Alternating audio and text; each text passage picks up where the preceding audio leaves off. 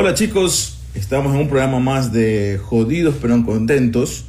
Y el día de hoy vamos a tener eh, un programa eh, singular, vamos a tener un invitado eh, al quien está a cargo del de, Fest, mejor dicho es la mente maestra del Birman Fest, pero primero, antes de empezar con él, vamos a, a meterlo al señor Hugo Laverde.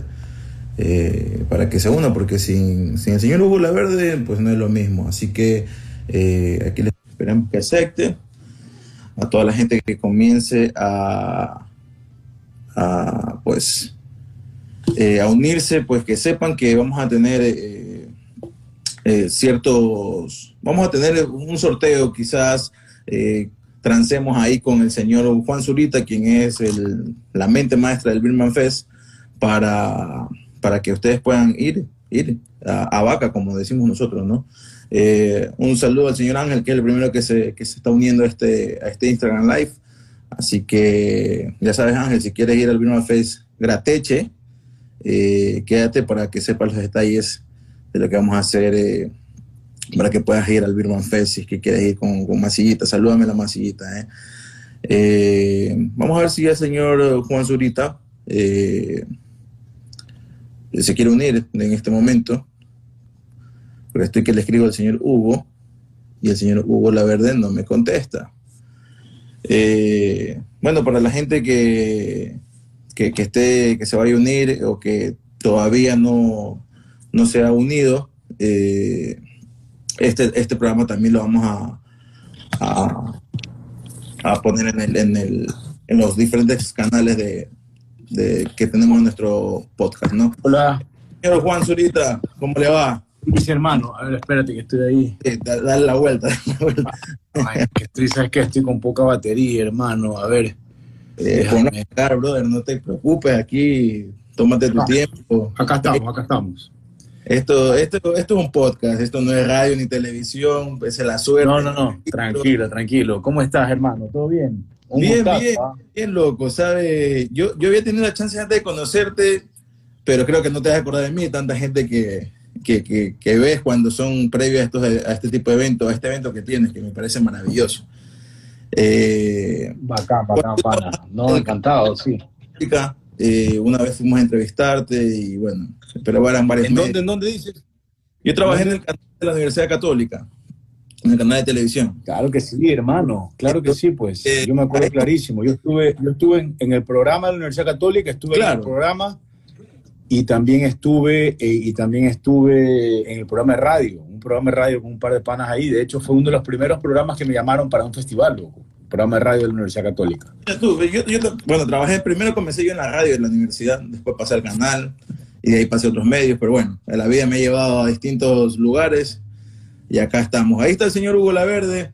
Eh, uh, ¿qué tal? Mucho gusto, pana. ¿Cómo vas? Ambos nosotros estamos en Los Ángeles, California. Mandamos un saludo, Juan, a la distancia. Increíble, Increíble hermano. Pues, comencemos, comencemos con, con, esto que es el Birman Fest. Me parece un festival, como te dije, grandioso.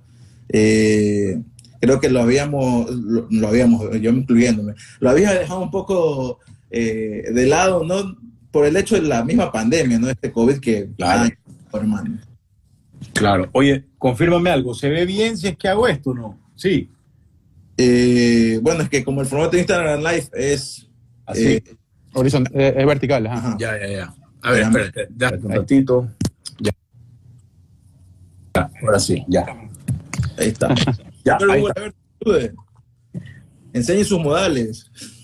Hola, no, bueno, estaba esperando que me des paso, la verdad. Pensé que te habías bañado el espacio. No, un abrazo, un abrazo a todos, los que se están conectando, un abrazo eh, también felicitar, pues, ¿no? A los que está ahí del otro lado. La verdad es que sí, eh, yo también alguna vez pude ir a uno de los festivales, eh, es espectacular, por la cultura que hay detrás, el concepto que hay detrás me gusta muchísimo, porque tiene que ver con el emprendimiento, tiene que ver con descubrir también costumbres que quizás estuvieron mm, más arraigadas en otros países, pero que le da la oportunidad a la gente a empezar su negocio, a eh, ir por el camino de, qué sé yo, también a ellos descubrir, ¿no? El tema de la cerveza artesanal y mucho más. Así que te mando un abrazo, gracias por el tiempo y pues vamos, bueno, vamos a conversar de, de, la, de la cerveza, que es lo que nos gusta. Yo.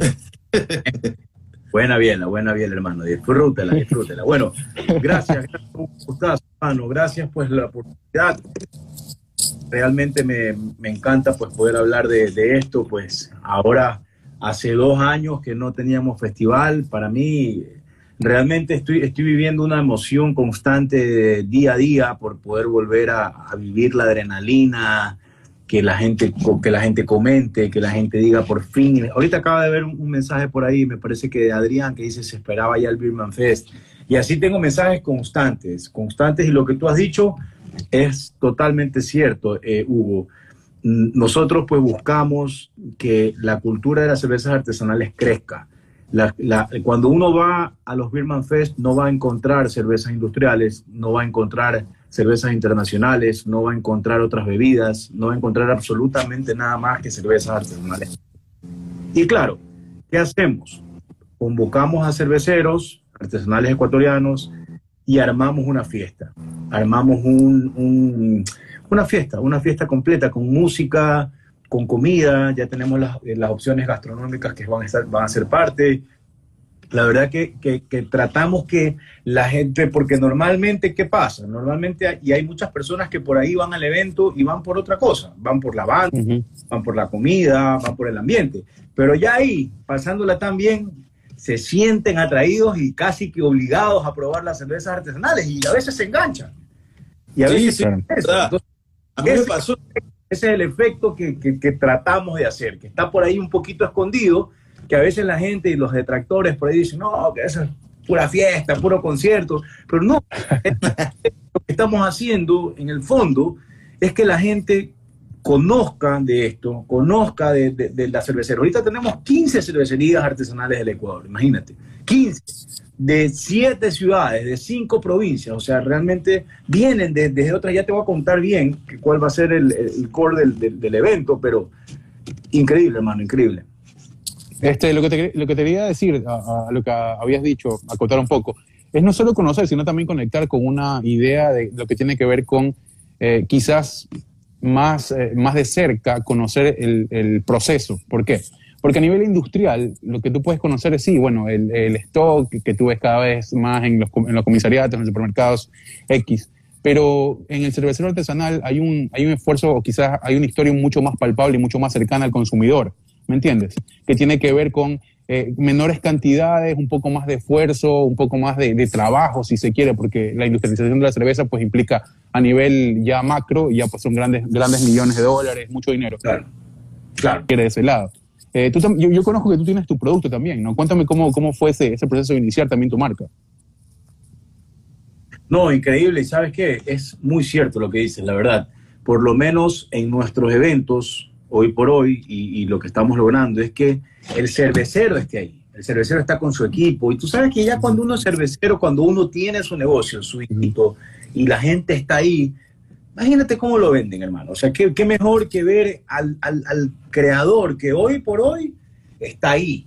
Mañana quizás estará en otro lado, estará creciendo y quién sabe, después ya no puede ir a los festivales, después ni siquiera quieren venir. Esto es para los que están dándose a conocer, eh, hay mucho, y, normalmente los cerveceros esperaban mucho, estaban esperando mucho este evento. La verdad, te soy sincero, tuve, eh, tengo 15 cervecerías, tuve más de 30 eh, requerimientos de entrar, y por ahí me siguen buscando, porque realmente hacemos un esfuerzo enorme, enorme en inversión, un esfuerzo enorme en comunicación, eh, eh, vamos ya empezamos a ir a medios de las próximas semanas, acá en, medios, medios digitales, medios tradicionales, periódicos, etcétera. O sea, hay, un esfuerzo muy grande que, que, se plasma en el día, que se plasma en ese día, en el que, en el, que el cervecero pasa de, de, vender constantemente una cierta cantidad de, producto al mes a que venga el Birman Fest y la reviente, que salga, que entre 20 barriles y salga con 20 vacíos. Eso es lo que buscamos, eso es lo que buscamos y, definitivamente lo hemos venido logrando y, estamos muy contentos, realmente muy motivados de, esta nueva oportunidad que hemos tenido, ¿no? Oye, Juan, eh, cuéntanos un poco, porque eh, a mí me pasó, por ejemplo, lo que estabas comentando, de que Eh, yo fui al Birman Fest por, porque iba a haber música, porque iba a haber comida. Obviamente sabía que iba a haber cerveza. Eh, no conocía mucho de la cerveza artesanal en ese momento. Y te hablo hace como unos cuatro años atrás, creo que fue. ¿Cuál fuiste? fuiste? Cuéntame. Creo que fue la segunda edición en la que yo fui, no fue la primera, fue la segunda edición en la que yo fui. 2017 fue la segunda edición en el Sánchez Aguilar, no sé si es que Está. Ah, a, esa fui, a esa fui.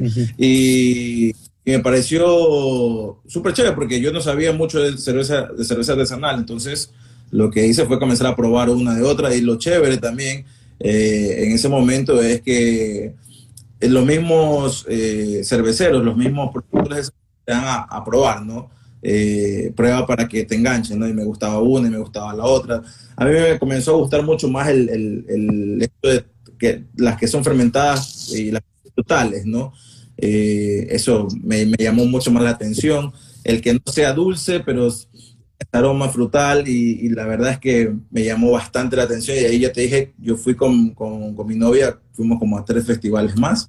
Eh, bueno, ya no he podido ir porque ya después tuve que viajar por acá a Estados Unidos y bueno, he venido la pandemia, pero cuéntame cómo fue, eh, más que todo, el, el, hecho de cómo comenzaste, eh, dónde surgió esta idea, porque hermano, a nadie se le había ocurrido antes esta nota, ¿no? Mira, fue 2016, 2016 nace Birman en una situación peculiar en otra ciudad, la ciudad de Saruma, en el Oro, y, al principio empezó como un tema de, hobby, ¿no? De, empezar a conocer, a probar cerveza. Pero después encontré que existía una necesidad. ¿Cuál era la necesidad? Que había una oferta interesante y de calidad de cerveceros y que había un público por acá, escondido que la gente no conocía de lo que estaba viendo, que lo que ya estaba existiendo en ese entonces. Estamos hablando del 2016.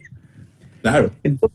Entonces, empecé a recorrer, empecé a visitar a cervecerías, empecé a, darme cuenta de lo que había y, yo dije, no, aquí tengo que conectar. Tengo que conectar esta, esta necesidad de los cerveceros de darse a conocer con la necesidad del público y de la gente en probar cosas nuevas, probar cosas diferentes, probar cosas de real calidad.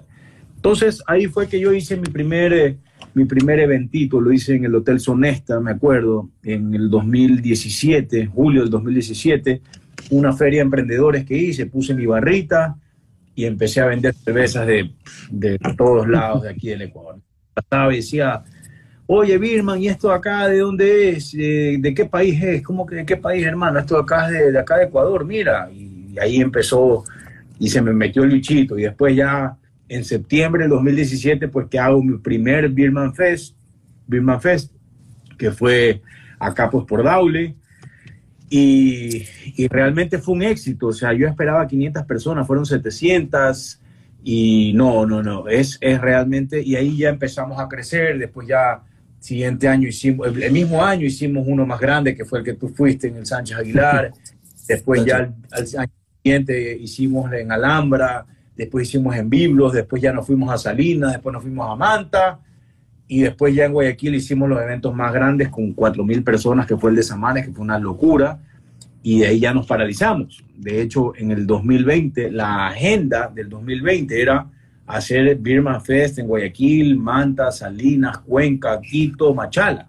Ese era el proyecto del 2020. La pandemia no nos permitió, pero por algo pasan las cosas, hermano, y fuerza, y en el 2022 vamos a hacer Birman Fest Guayaquil, Birman Fest Manta, Birman Fest Salinas, Birman Fest Machala. Vamos a, a coger, agarrar lo que habíamos eh, pensado hacer antes de la pandemia y lo vamos a hacer ahora en el 2022, un poquito más recargados ya y con experiencia. Oye, yo quiero conocer, yo, quiero saber la historia de, de, de, Birman. A ver, Juan es uno, Birman es otro, es el alter ego, cómo nace, cuál es el... Eh, tiene que ver directamente con... tiene que ver con directamente... Sí, tiene que ver directamente con el consumo excesivo. ¿Qué, qué, qué pasó ahí? No, aparte... Eh, ¿Cómo, cómo, cómo fue el, el, crecimiento de Birman? Creo que también, eh, o sea, a Juan le ha venido muy bien porque aparte que creó su marca de Birman, ¿no? Tuviste también un bar, no sé si todavía el bar está. No, el bar ya no está. Voy a, voy a contestarte primero lo, que pregunta Hugo. Estaba tal cual 10 de la noche aprox. Te voy a contar con un lujo de detalles, ¿no? estaba, buenísimo.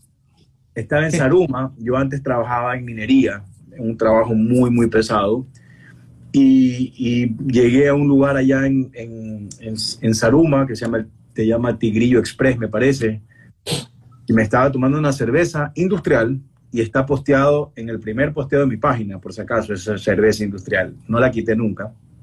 Y me estaba tomando esa cerveza, había, había tenido una experiencia un poquito, un poquito difícil eh, ese día, porque tuve que meterme 200 metros abajo en una mina, ya por, por mi trabajo. Oh. Entonces, y fue algo tétrico que realmente me tenía, todavía me tenía un poco angustiado y un poco así nervioso, vamos a decirlo. Y me estaba tomando la cerveza y se me ocurrió, se me ocurrió hacer la página, me ocurrió ser el Beerman en ese momento. ¿Y, y por qué? Porque yo quería en algún momento disfrutar lo que hacía. Ese día no había disfrutado lo que había hecho, había, la había pasado súper mal. Entonces, y yo siempre he sido de, de, tomar cervezas, de probar, de cuando me voy de viaje pruebo la una, pruebo la otra, y digo, oye, chévere que, que yo en algún momento pueda llegar a ser el beerman, a ser el pana que recorre el mundo probando cervezas, a ser el pana que, que prueba por aquí, que prueba por allá. ¿no? La, la, cara al espíritu ecuatoriano que es cervecero, hermano. eso has hecho tú. Sí, sí, sí, sí. Entonces, y de ahí este, bueno, y después ya como te decía, ahí, ahí nace la página, vamos a decir, y empecé a subir fotos y, te, te, lo digo, la primera foto es una cerveza industrial, ¿no? Y, y después empecé a recorrer y me, me, me, empecé a meter en el campo de las cervezas artesanales y ahí me empecé a meter en el negocio. ¿Y qué pasó? Llegó un momento en el cual yo me di cuenta que la gente ya me empezaba a reconocer, siendo muy pequeño, muy pequeño. Todavía no tenía el logo hecho de Birman, todavía no lo tenía hecho. Y, y solo tenía una foto, whatever, hermano, que decía Birman, nada más. Eso era todo lo que tenía. Y de, después de eso, este, me empecé a meter en el campo de las cervezas artesanales y me empecé, y, y por una situación personal, eh, me vi en la, en la, necesidad de hacer de esto un negocio, porque al principio no, no, no era, pues, no, no, no, era, yo tenía otro, otro trabajo y esto era simplemente un hobby, pero llegó la necesidad de, de, de, de, de, hacerle un trabajo para mí, no me lo creía, no, no, me pasó muchísimo tiempo en creérmelo, tenía pocas personas que me decían, oye, qué bacán, dale, dale, dale, tú puedes, tú puedes. Tenía muy pocas personas, muchas personas me decían, oye, ¿qué vas a vender cerveza? ¿Cómo vas a vivir? Pero hay un punto, a ver, hay un punto muy interesante que tiene que ver, sí, sí, hay, hay un punto muy interesante que tiene que ver con la conexión del ocio y la productividad, que para mí es estar viviendo en el cielo, por ejemplo. O sea, poder vivir de lo que te gusta muchísimo y de repente poder eh, eh, generar ganancias de eso y al mismo tiempo, que es lo que tú has hecho, eh, es darle exposición o visibilidad a pequeños emprendedores. Eso es espectacular. O sea, vives de lo que te gusta, disfrutas, porque hay un consumo que, que nos genera placer y que nos genera eh, pues e, esa, esa endorfina en la mente que nos dice, bueno, estoy en el lugar y en el momento adecuado para hacer lo que me gusta vivir de eso. Lo que te quería preguntar también es, ¿con qué te encontraste en la primera? ¿Por qué? Porque en una experiencia particular, y se, lo conté a Byron en algún momento, eh, mi primera experiencia con la cerveza artesanal fue en Quito, yo en Guayaquil, yo viajaba mucho a Quito por un tema de trabajo, eh, gracias a mi trabajo pude conocer gran parte del Ecuador, y viajaba mucho a Quito, y mi primera experiencia fue por allá por el 2016, 2015, con bares que tenían ese nicho, ¿no? De solo cerveza artesanal. ¿Cuál fue tu encuentro? O sea, ¿con qué primera empresa te encontraste? ¿Cuál fue ese, ese primer, eh, esa primera experiencia que tuviste con un emprendedor de repente que te dijo, mira, tengo mi producto por acá y me gustaría eh, que tú seas la cara o que me ayudes a promocionarlo? Sí, mira, eh, lo primero y que me abrió un poco los ojos fue una cervecería en ese entonces que se llama todavía, porque se sigue llamando Ilse Meller. Ilse Meller, una cervecería acá, me dijo, me mandó un mensaje por Instagram y me dijo, oye Birman, oye, qué chévere lo que haces, quiero que pruebes mi cerveza. Y me mandó la cerveza, probé, le di mi feedback, eh, vamos a decir, ¿no? Como, como aficionado. Y después yo dije, chuta, qué bacán esta vaina, ¿no? Que me manden cerveza, que me gusta. y, y, que yo pueda, pues por ahí, recomendar algo, ¿no? Perdón, un ratito. No, tranquilo, tranquilo. Tranquilo, tranquilo, tranquilo. Papá, papá Luchón, como todos, papá Luchón. Está bien. Y entonces, y entonces después de eso, después de eso, pues eh, empecé, empecé a conocer, ¿no? Por ahí apareció Sinners, que ya era una cervecería en ese entonces, estaba una cervecería que ya estaba un poquito más avanzada, que ahorita está bien grande, tiene un local muy interesante en, Quito y, y, hacen cerveza deliciosa. Por ahí están los amigos de Morisca, también de acá de Guayaquil, que fueron de los primeros, Bajamar, que estuvo conmigo en el primer evento que hice. En ese entonces había otra cervecería de Nicolás Baker 5 Bueno, y ahí empecé a, a, buscar, a hacer conexión y me quedo, me quedo con muchos mensajes, con el mensaje, eh, con el mensaje principal que dijiste hace un rato, Hugo. Eh, claro, uno hace, en, mi caso, no hago lo que me gusta, eh, pero de verdad, de verdad que es, es, es un trabajo, un trabajo muy demandante en, ¿cómo te digo? No? En, en, no sé cómo decirte, en fortaleza de poder aguantar y en poder sobrepasar eh, eh, caminos, sobrepasar barreras, porque realmente ha habido muchísimas, muchísimas barreras en el camino, eh, situaciones, errores que realmente, que realmente me hacen, hacen que uno sea más fuerte. ¿no? Yo ahora, de lo que era Birman hace cinco años, y ahora ya ha sido una graduación completa en todo lo que yo he podido hacer de verdad. Y, sí, o sea, y me encanta poder, poder vivir de esto. Yo, yo estoy en un negocio en el cual veo una escalabilidad, escalabilidad. Es un negocio muy escalable, me parece, perdón. Ah, sí, yo, creo que, y pienso que el día de mañana mi hija va a poder eh, tomar mi negocio y mi sobrino, que ya pues por ahí ya está, tiene 16, 17 años, ya estoy empezando a comentarle de, lo que hago para que en algún momento también lo pueda hacer y esté conmigo, porque la verdad es que eh, quiero dejar algo y no, no solo quiero dejar algo para mi familia, sino que también estoy, estoy impactando socialmente con un, gremio, con un gremio que sí necesita darse a conocer, que, que por momentos pues eh, puede ser, pueden verlo como algo, como un negocio un poco difícil, pero pero para eso son estos eventos, para eso es todo lo que se hace y realmente pues creo que, creo que estamos haciendo las cosas, las cosas bien en ese sentido, ¿no? Y Juan, oye, eh, creo que, bueno, no, no sé si fuiste el primero, pero seguramente uno de los pioneros porque a partir de, lo que, de que nace eh, Birman,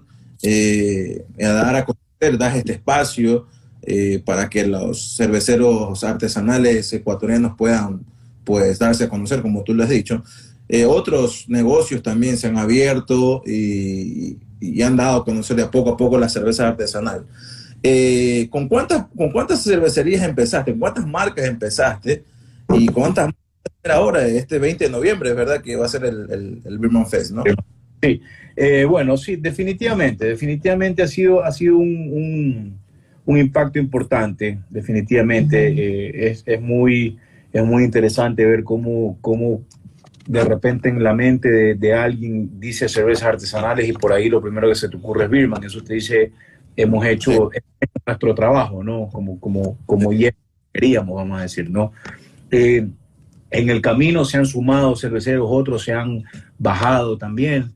Son situaciones que suceden definitivamente. Eh, eh, y yo, pues, yo, yo realmente en, cuando empecé, empecé con pocos, después eh, tuve, eh, tuve, vamos a decir, el primer evento que tuve, tuve 15 marcas, eh, luego después tuve 11 y siempre se han sumado. Tengo casos de éxito realmente llenadores completamente de, cerveceros que, que debutaron en mis eventos y hoy por hoy son muy grandes ya, no muy grandes en el aspecto como industrial, pero grandes. Pues en el mercado, claro grandes en el aspecto de que ya la gente los reconoce, que han hecho inversiones en sus plantas. Y eso a mí me llena de muchísima, muchísima satisfacción. Y no lo cuento y no lo digo, pero sé que lo hago. Y para mí es el trabajo que he podido realizar, definitivamente.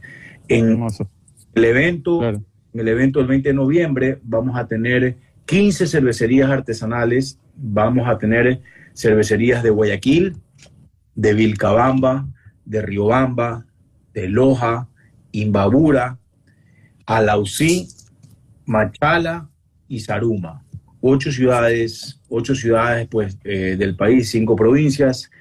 Y, sabes que es, eso, eso me, no sabes cómo me, me encanta, hermano. Me encanta que, que un cervecero de Vilcabamba coge, agarre sus cosas y se venga, eh, siendo pues que viendo lo difícil que ha sido dos años, sabiendo que este evento siempre va a ser un riesgo, eh, que venga uno de Saruma, que es la primera vez que va a estar acá, eh, que, ven, que vengan cerveceros que han tenido experiencias conmigo buenas, he tenido eventos muy buenos, he tenido eventos normales y he tenido eventos malos también, que no me ha ido bien. En un buen evento, ¿qué pasa, no?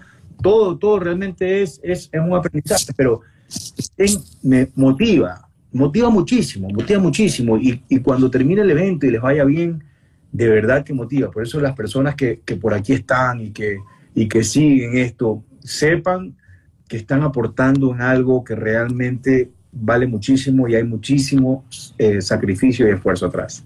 Buenísimo. Oye, perdón, perdón. Le iba, le iba, ah, Hugo, pero te iba a pedir, yo fui un par de veces al, cuando había el bar del, de Birman, ¿no? Y tú tenías un, un creo que, que era, discúlpame, pero es que también me, antes era, tomaba muchísimo, ya ni que no sabía en qué bar es que, es que uno iba a parar a veces. Pero creo que en tu bar había esta, esta cuestión que iban comediantes. ¿Ya? Y stand-up. Y, y, habían comediantes y era el comediante versus las cervezas. ¿Tú hacías eso ahí? No, ¿dónde? En Guayaquil. Yo soy mi, mi bar era en Guayaquil. Claro, Guayaquil, claro, obvio, obvio, Guayaquil. No. ¿Dónde era? era el lugar este que yo no, yo no recuerdo haber tenido. Pero si era, en, era en, el bar de Birman o era en otro bar, pero, pero fue una cuestión El bar este que tú ibas, ¿en dónde era? ¿Te acuerdas? ¿En qué, en qué centro Aparte de San Brondón, porque el tuyo estaba en San Brondón, ¿verdad? Claro, era en la torre. pero yo no, no, no, recuerdo haber llevado a algún comediante alguna vez. Puede, haber, puede ser que pero, pero no me acuerdo en cuál bar fue, pero te lo voy a recomendar porque creo que eh, eh, es una gran especie. No sé si este bar exista todavía, pero yo te digo, a ver, a ver, que haber pasado. Seguramente, seguramente es Beer Pop, de amigo, un amigo mío. Este, él sí hace este tema de comediantes, eh, pero bueno, cuando nosotros trajimos el, el, el, cuando abrimos el Beerman Bar, eh, bueno, fue, fue una experiencia muy grata y de muchísimo aprendizaje. Yo, yo realmente creo que uno cuando, cuando por ahí le va mal, no, no pierde, simplemente aprende. Yo aprendí muchísimo, muchísimo de esa experiencia.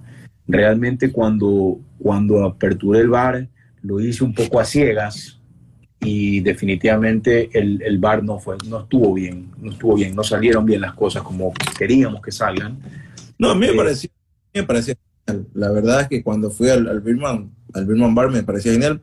No solamente el hecho de la cerveza, el ambiente era bueno, a mí me gustaba. Sí, sí, sí, sí. no, a veces la joven piensa que es una discoteca y no era una discoteca, era un bar. Claro, no, no, no, y te digo, el concepto era muy bueno, el concepto era bonito, a la gente le gustaba. Todavía la gente a veces va y me dice, oye, ¿qué pasó que no estaba abierto? Y de verdad que, que, que da gusto, ¿no? ¿Cuándo abres? Pero bueno, eh, lo que te decía es que... Eh, es, no, no, yo lo que voy a pedir que por favor retomes eso de ahí, o sea, que retomes lo que... Otra idea de otro bar y capaz alga, pero lo de la cerveza con versus el comediante me pareció espectacular y llevarlo a un festival creo que pegaría muchísimo, ¿no? Claro, sí, sí, sí. Porque el negocio de la buena ¿Cómo, cómo? el negocio de bar, ya después de algunos intentos, te puedo decir que no es lo mío, loco. no, no, no, yo te digo que lo, lo puedes implementar en, perfectamente, creo, en el, en el, en el Birman Fest. Eh, del comediante versus la cerveza sería espectacular. creo que pegaría muchísimo. Pero bueno, es una apreciación, eh. como ya la, obviamente la tienes tú, y, pero como una sugerencia, y es algo creo que, que a la gente le, le gustaría bastante. Oye, yo quería, yo quería ah, añadir algo ahí. Yo quería añadir algo, este, porque estaba revisando detalles del evento y me parecía buenísimo. No solo es la creatividad, bueno, de la cual nació tu idea, que tiene que ver con algo creativo, con una necesidad que aprovechaste, sino que, como te decía al inicio, conectar. Hoy tú conectas no solo el hecho de la bebida, sino también la comida y la música, que para mí son las tres cosas que necesitamos para ser felices en la vida. acabo, acabo, de ver, acabo de ver el line-up del evento y estoy, estoy o sea, si, si mañana me regalan una, a una, una entrada para, para Coachella o para el Birman Fest, me voy al Birman Fest porque está Verde 70 y están los intrépidos, ¿no? Oye, qué locura, qué, qué locura. ¿Cómo, ¿Cómo, conseguiste eso? Y también cuéntale un poco a la gente eh, que también, o sea, cuál va a ser la oferta, la oferta gastronómica y qué va a poder haber a nivel ya espectáculo musical, que me parece que es el complemento ideal, ¿no? Para persona una bielita, a ver el 70, olvídate, moví de moco tres días. Claro, oye, y solo es un día, ¿verdad? ¿Solo va a ser el 20 de noviembre o van a ser varios días? Solo el 20 de noviembre. Sabes que yo antes, yo tenía eventos que hice dos días, y esto te digo que ha sido una parte del aprendizaje de, de años de eventos, y ahora mis eventos son un día. Ya, por muchísimos motivos, mis eventos son un día y me ha funcionado bien y, ahí he mejorado ciertas cosas. Pero lo que me dice de Verde 70, te cuento. Yo crecí con Verde 70, me imagino que ustedes ya. Claro que sí. Y, y si sabes que cuando yo hago, cuando yo hago mi festival de en el 2019, en enero, perdón, en enero del 2010, enero del 2019, yo cierro el año, vamos a decir diciembre de 2018, enero del 2019, yo quería hacer un Birman a lo grande. Y eso quería decir con una tremenda banda y que cause un impacto brutal. Entonces yo dije, y me lancé un story que no lo tengo porque obviamente ya hace muchísimo tiempo, pero yo dije, quiero tener a Verde 70 en un Birman Fest. Y eso... Claro que sí. Porque ¿sabes qué? Imagínate, imagínate, o sea... Es el, es el buen Jovi de, de, nosotros de los 2000, Hermano, imagínate estar, imagínate estar en un lugar tomándote cerveza, comiendo, comiendo rico, pasándola bien. Que, Un verde 70, hermano. O sea, verde 70 es, bueno, ya sabemos todo lo que es. Entonces, empiezo, empieza el año, yo con esto acá en mi mente, en el 2019, me acerco, hago el acercamiento, hago el acercamiento y ya empezó la conexión. Excelente relación. Lo cierro, lo lanzo. Verde 70 se pega un eventazo en Samanes nuestro en el noviembre 9 del 2019, una cosa espectacular. Pero ¿qué pasa? Yo no lo vi, pano. Tengo, tengo, te cuento algo rapidito para, para, interrumpir. Tengo amigos que todavía no se recuperan de ese concierto, por si acaso. por si acaso. ¿Lo viste? Pana, no, no, no, no. No vi, ah, ah, no. vi el concierto no vi Intrépido, no vi Ver 70. Y te voy a decir por qué. No pienses que es porque me tomé los tragos y, me emborraché. no, no, Hermano, ese evento, ese evento, como fue tan grande y era un lugar tan abierto, tuve algunas, algunas situaciones, algunos problemas en logística que oh, y que no me permitieron yo poder ver, yo poderme sentar, cantar una canción con una vida, no lo pude hacer. ¿Ok? Entonces, eh, hubieron muchos problemas. Ahorita justamente acá con mi familia que estaba reunido le contaba que yo en ese evento, en un momento, yo tenía un auricular acá con como con 30 personas, el de sonido, miles de personas que estaban, bueno, no miles, algunas personas que estaban en el tema logístico y de organización. Y en un momento tenía 15 personas hablándome al mismo tiempo. Oye, Pipo, que esto acá. Oye, Pipo, que esto acá. Oye, Pipo, que esto acá momento presentándose Verde 70. Entonces, yo no lo pude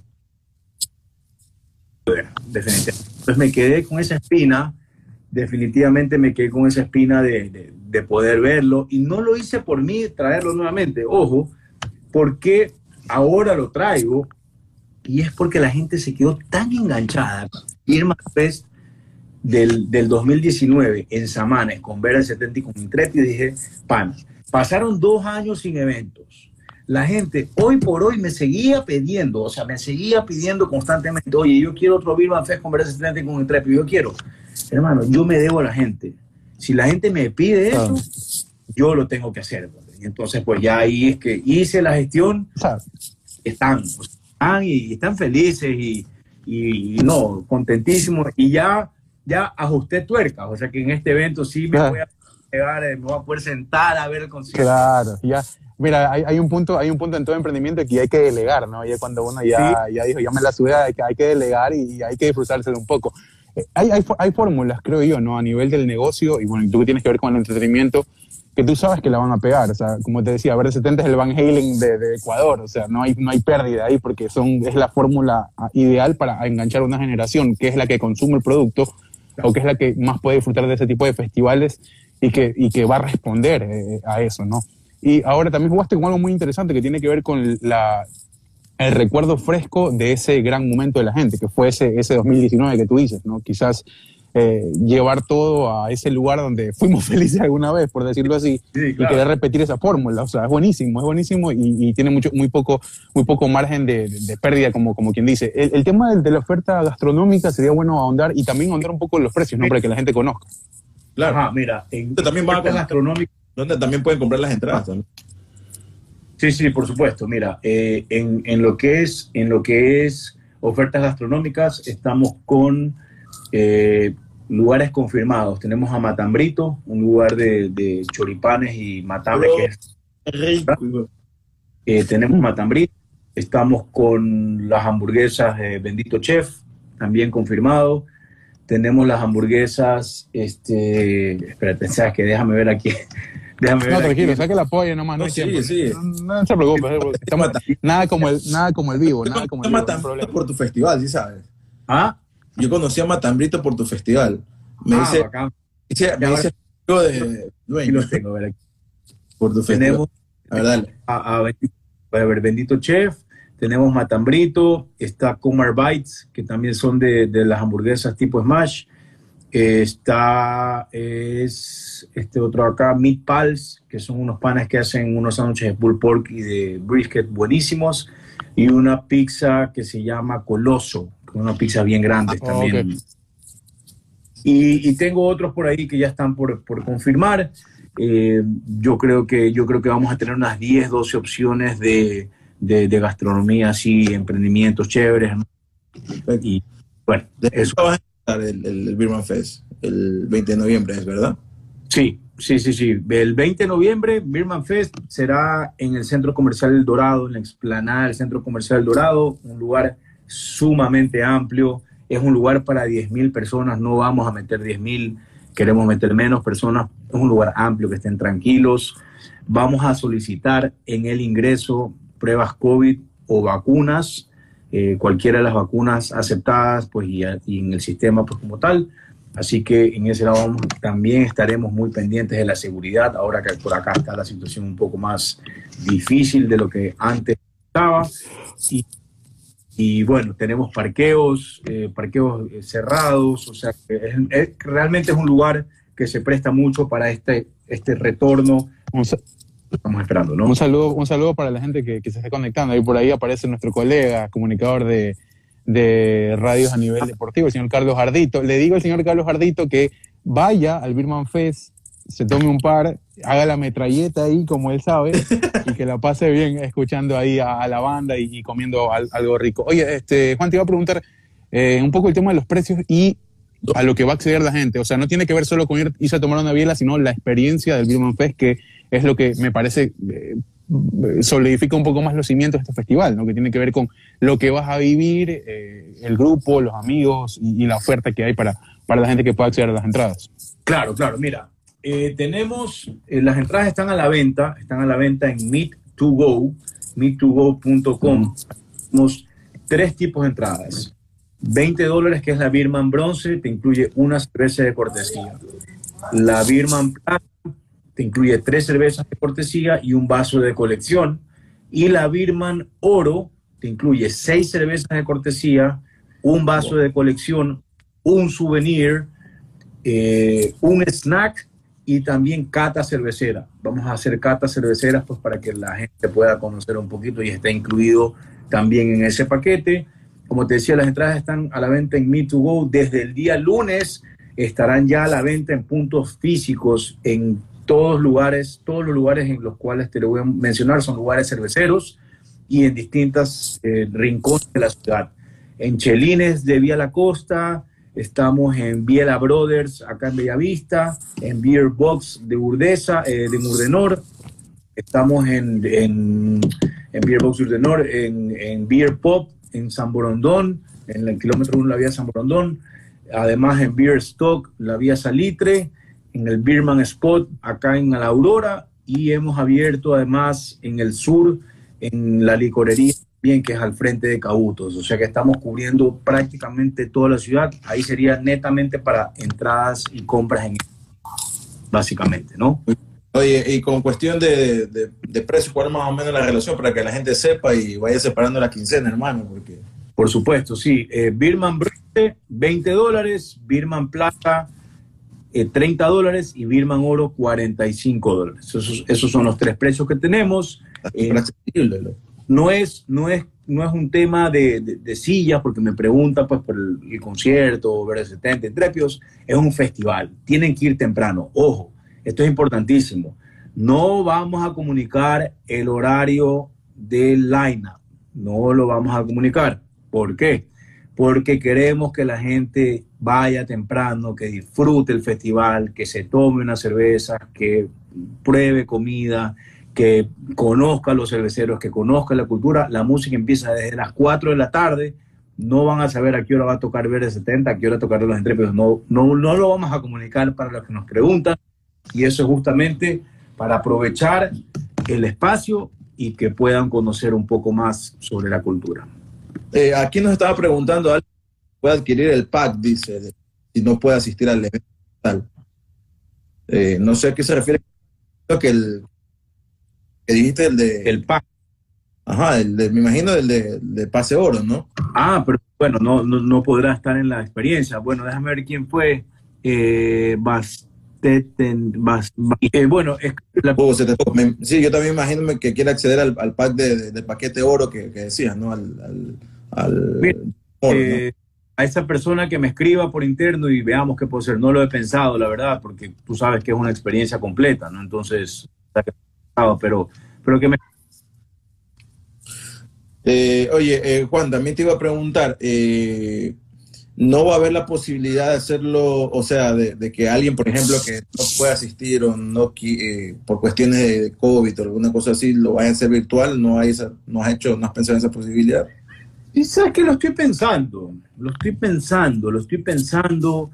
Eh, hay que madurar un poquito la idea, ¿no? Tendría que ser, eh, tendría que, que, dar toda la, la, seguridad al caso. No sé, voy a, voy a pensarlo igual y y si es que por ahí se me ocurre algo, lo voy a, lo voy a comunicar eh, llegado el momento, ¿no? ¿Va a ser Guayaquil y en Manta? No, Guayaquil, solamente Guayaquil. Manta, Manta será la próxima semana. No, no, por eso te digo, va a ser el 30, creo que vi que va a ser en, Manta, ¿verdad? No, no, no, no, solamente, el, perdón, el próximo año sería en Manta, en este año ah. solamente aquí. Ah, ok, ok. Eh, ¿Algo ibas a preguntar, Hugo, tú? Eh, no, no, no, sí, lo que, lo que te quería preguntar es, eh, o sea, ¿vas a confirmar lo, del tema eh, digital o audiovisual, que sería muy interesante para la gente? ¿Es que lo estás trabajando ahora? Sí, todavía hay tiempo, todavía hay tiempo, vamos a ver, voy, a, voy a analizar la situación, la posibilidad, incluso para gente afuera también, ¿no? Claro, sí, porque, bueno, la, la verdad es que la experiencia del Birman Fest para alguien que yo he ido al Birman Fest, creo que Hugo también ha estado, mm. eh, es ir a probar las cervezas, obviamente, si se ama el Birman Fest.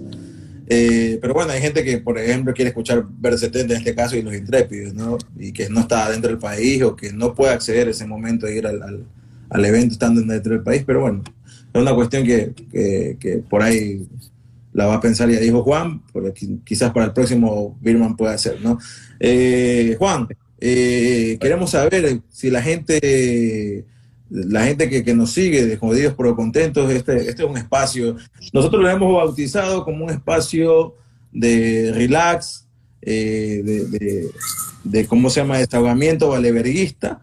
Entonces, entonces mucha gente y realmente eh, te contactamos por un hecho de que hay una cercanía con, mi novia que está trabajando en la organización del evento también. Y hay escrito también personas, nos han escrito eh, parte de la audiencia que nos, que nos está siguiendo. Eh, oiga, sería chévere que tengan al, Bir, al Birman con ustedes para saber los detalles. Y bueno, ya, y por eso también contactamos ahí. queremos eh, regalarle algo a la gente que, que, no solamente ahorita no, nos ha, no se ha conectado, vi por ahí hasta 20 llegamos en un momento, porque no, no, no, hemos tenido la chance de darle mucha promoción, pero obviamente va a estar esto en la plataforma de, de, Spotify, Google Podcast, eh, iPodcast para los que tienen iPhone, eh, Overcast, bueno, hay muchas plataformas, pero Spotify es la más reconocida. Eh, demos la noticia, ¿no? Demos la noticia. Sí, regalemos, regalemos un par de entraditas ahí para la audiencia. no sé cómo quieras hacerlo, te lo dejo a ti, cómo quieres hacer la mecánica, pero, pero regalemos, regalemos, sin duda. Eh, en, el, en el resto del programa le vamos a decir la mecánica y por redes sociales también para que eh, puedan asistir y puedan tener la, experiencia que la verdad es que Hugo y yo, Hugo, tú se has ido al Grand Fest, ¿verdad? Sí, sí, fue, fue la segunda, igual, la misma que tú. Creo que fue, fuimos, fue un día, ajá. Chéverísimo. A la de Sánchez Aguilar. Todos juntos, yo ni me acuerdo, porque tantos festivales que hemos ido y, y tantas chupas que hemos estado, pues. tanta, tanta biela que se ha tanta biela. consumido, la verdad que no, uno ya no. Que me ha costado a mí la vesícula, hermano, también. pero, pero bueno, en las redes sociales, para la gente que nos está escuchando, vamos a dejar las, eh, las reglas de, de, este sorteo que vamos a hacer para, para que vayan y vivan en lo de Birman Fest, la verdad.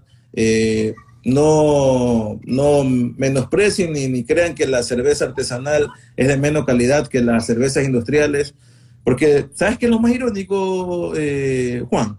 Me, me, sorprende que a veces yo le digo, no, o sea, yo he dicho, sabes que la cerveza artesanal sí tiene su punto, ¿no? Y no, es que es muy caro, que no sé qué, pero obviamente no vas a, a, comparar calidad de producto con la industrialización de una, de una marca. 100%. Ajá. Entonces, hoy totalmente. Más, pero estás pagando por calidad, loco. O sea, vale la pena. Sí. Tú lo sabes, hermano. Tú lo sabes. Tú lo sabes, correcto. Sí, sí, hermano, sí, definitivamente la, cerveza artesanal es calidad, es un gusto adquirido, es, cultura. Eh, pero bueno, Diana Ronquillo dice que ha tenido, no ha tenido la oportunidad, pero le encantaría asistir. Bueno, la esperamos. Ya sabe, ya tiene ahí la información, la esperamos con muchas ganas acá eh, Diana, y espero que la, pase muy bien. Bueno, no hay, no, hay mucho más, ¿no? invitarlos a todos, a ver, quieren tomarse buena biela, quieren ver buenas bandas, quieren comer comida rica, quieren pasar un buen momento con los panas antes de que se acabe el año. Yo creo que es el momento ideal como para hacer el, el, tema con la empresa, con el grupo de amigos antes de que se acabe el año, la fiesta de Navidad. Vayan todos en gajo al Briman Fest, pédense unas bielas, comense un matambre, escuchen eh, eh, en la inmensidad de Verde 70 y tienes un moco también por este, por este año difícil que hemos tenido todos. hermano. Así que está todo servido, está todo servido, ñaño, no hay nada más que decir. Antes de terminar esto, que me encantaba esta entrevista con Juan, eh, loco, yo tengo una experiencia, hablemos de experiencia. Yo tengo una experiencia cuando la hiciste en Biblos. Oh, ya. que fue un espacio bien bonito y bien grande. cuando la hiciste en Biblos, eh, contando una experiencia que tuve en el Mirror Fest, alguien me regaló cerveza porque la última banda que se presentó, no me acuerdo, hacía covers y estaban tocando bastante rock. Ya, Como a esa hora uno, tiene flashes nomás ya. Sí, no, ya, no, no, no, estaba tan alcoholizado todavía, pero yo estaba cantando todo pulmón, hermano, las canciones porque era rock clásico, era de Queen, De, Guns N' Roses, eh, bueno, estaban cantando este tipo de música que a mí me encanta. Y de verdad, escucharlo ahí con unas cervezas, hermano, es lo mejor y en vivo. por supuesto. Y al lado mío estaba un tipo que a cada rato traía cerveza, ¿no? Para él. Pero creo que como el tipo se sorprendió tanto que me sabía las canciones, que me comenzó a regalar cerveza de la nada. El tipo me daba un jarro, me dice, toma, dice, la verdad es que te sabe la canción, toma, te lo mereces. Y yo, gracias. Oye, me regaló. Qué suerte, loco cerveza, loco. Seis jarros de cerveza. Ahí ah, bueno. Oye, yo tengo un amigo, hablando de experiencia, que me contó que en ese Birman Fest el man había ido chino porque había comprado la entrada y todo había ido con la novia. Y que caminando por la entrada se encontró como a 100 latas y ese fue todo el consumo de cerveza artesanal que tuvo en la noche. Oye, qué suerte ese man, loco, ¿ah? Sí, sí, se ve también. Qué bueno, amigo, qué bacán.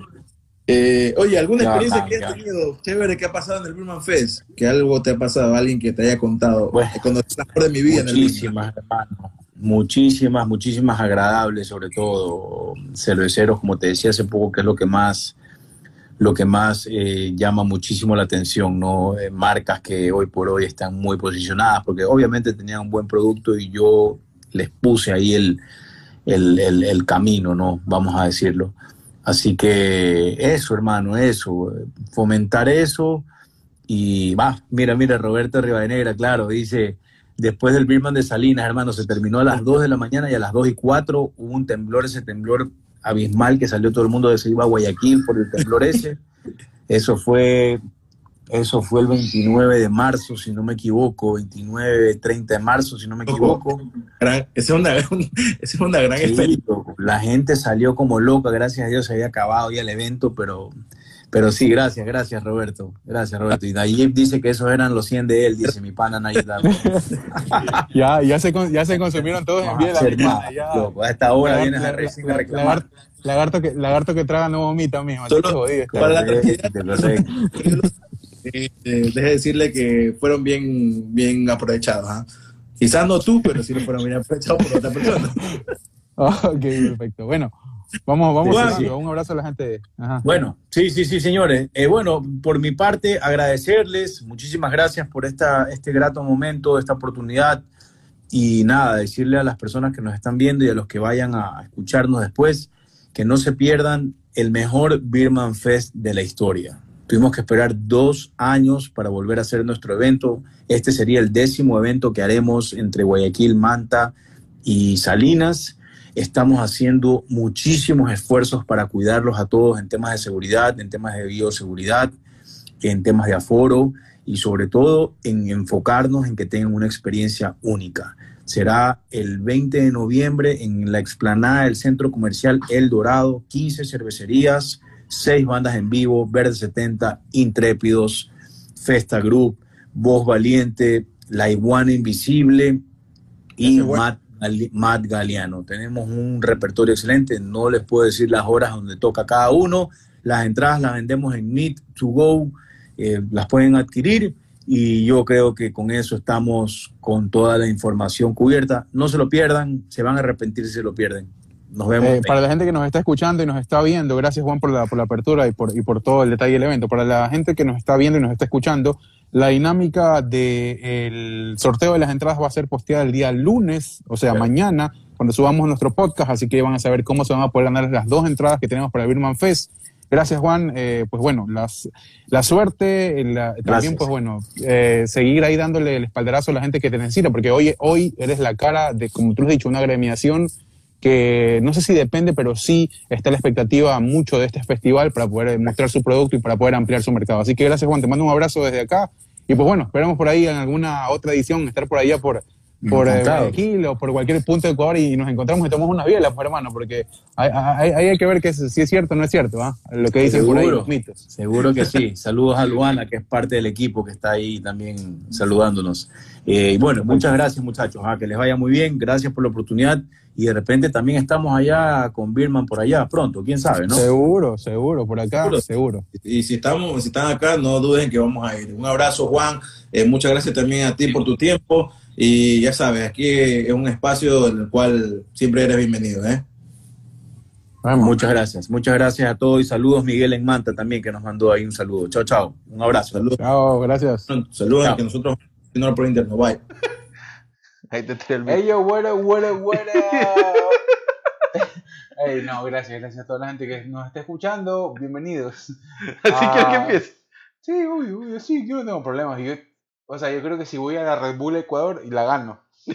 Eh, no hay Red Bull Ecuador, sí. Sí hay, hay. Ya me, enteré que hay. Ah, gracias a toda la gente que nos está escuchando. Hablamos de Red Bull porque yo personalmente estoy siguiendo la Red Bull desde hace como cuatro, tres años de improvisación. A Byron le gusta Trueno, le gusta Woz, le gusta Easy. No conozco a ninguno de esos pelavergas que le escuchas. Las escuchas todas, las escuchas todas. No lo escucho. Sí, las escuchas porque te gustan las canciones de ellos. Que, la de Mejor te rompo el toto que el corazón, esa hueva. Es, todos estuvieron en, en, abajo. Eh, todos están todavía, no, no han alzado vuelo, no, hermano. Duki, Duki grabó con, con Bad Ah, bueno, ya, pero tiene, eh, hay una industria musical en Argentina que tú la consumes. No, espérate, que tú la consumes y que está pegada en Argentina, pero todavía le falta, le falta, le falta. O sea, no, pero me gusta porque. Es bacán. Es, otro, o sea, no, no, no lo mismo. No es el mismo trap de todos. No, más, más que trap, pero me, gusta que están. Sí, es trap, el otro es eh, música villera combinada con, con, reggaetón, el otro hace reggaetón.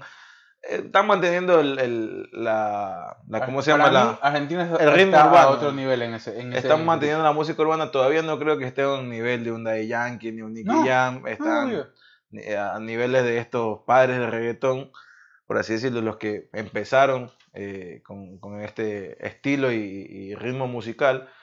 Pero bueno, lo, importante es que hay, que hay un surgimiento de varios artistas jóvenes y que van a mantener. A mí me gusta, y sabes que nos fue muy bien, y le, muchas gracias a la gente que nos escuchó en el capítulo que dimos Cátedra de Género Urbano, que yo lo puse como título.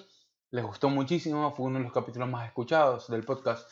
no me acuerdo que hablamos. Fue, hablamos del tema Balvin Residente. Oh, ya, ya. Sí, sí. Les gustó mucho, gracias. Le doy muchas gracias a la gente que nos escuchó. Bueno, ah, aquí seguimos, la seguimos. bueno, empezamos, empezando. Empecemos con el programa como siempre lo hacemos. Este es otro capítulo más de jodidos pero contentos.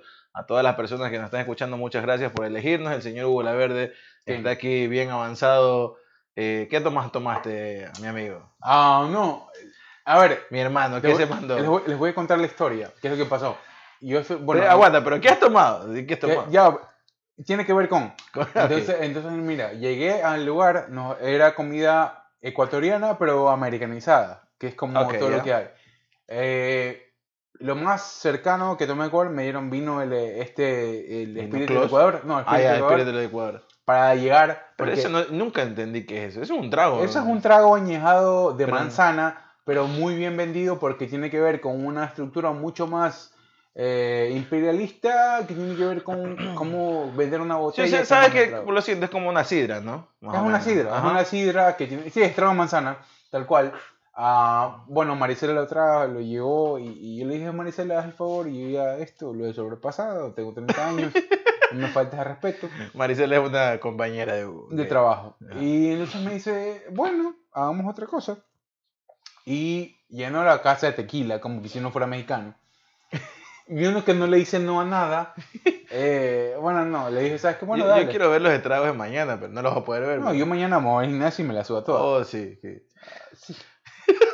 Ah, bueno, el punto es que, el punto es que ah, me pregunto Primero si puedes parar de tomar, porque te veo que todavía tiene...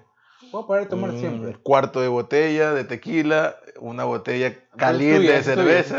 No puedo tomar, mijo, anduve con cagadera ayer. O sea, ¿qué quiere que me haga? Yo creo que es más importante eso lo que te estás diciendo. Pero es que comí, a ver, pedimos un, un, plato de comida ecuatoriana aquí en Los Ángeles, California. Pero no fue la comida como tal la que me hizo daño, fue porque tenía el estómago vacío. La noche anterior, eso asumo yo, porque no hizo mal alguien, alguien, más también comió el mismo caldo de salchicha y no le hizo mal. Pero yo comí el caldo de salchicha y obviamente cuando estás que eructa y eructa y eructas la comida que te está haciendo mal, pues ya sabes cuál es la que está haciendo mal. No comí nada la noche anterior, la noche del viernes, no comí nada en la mañana del sábado, me levanté así con el estómago recontra vacío.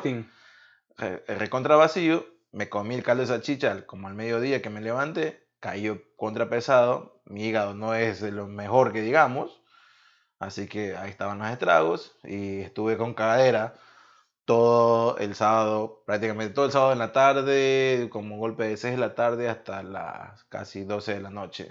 Una que ya me sentí mejor. Y ese ha sido mi, mi, mi ese fue mi, mi, crónica de, cada de cada Hasta muy tiempo no me daba eso. Este, eh, a mí me, ahorita, ¿sabes qué? Me llenó muchísimo de, a ver, nunca contamos en el podcast de esa, para mí esa versión, esa, esa, esa reunión para mí significó bastante. ¿Cuál reunión? La reunión que tuvimos antes de que se vaya... ah, cuando fuimos ahí a la casa. Maricón, era, era el ecuatorianismo en la, en, en la casa. Sí, no, sí. No habíamos, no habíamos tenido una, una, una, reunión más ecuatoriana que esa. Y ahorita la, tuve, la volví a tener y, y eso fue lo hermoso, porque yo les pido perdón a todos Hice. yo con, dos botellas de tequila. no, no, no. Yo tenía que haber vuelto antes. Eh, obviamente a esto. A, ellos no les interesa. A mí me interesa. Yo tengo que levantarme mañana temprano. Bueno, papi. Pero hicimos una buena entrevista con Birman Fest. con Pipo, con Pipo. Ajá. Hicimos una, buena, una muy buena entrevista. Salió muy bien. Uh, te pido perdón si es que te hago desvelar.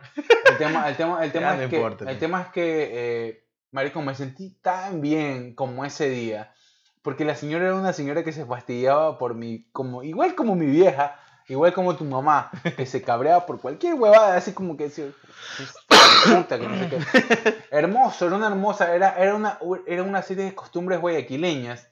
Y yo dije, puta, bueno, y por eso te llamé.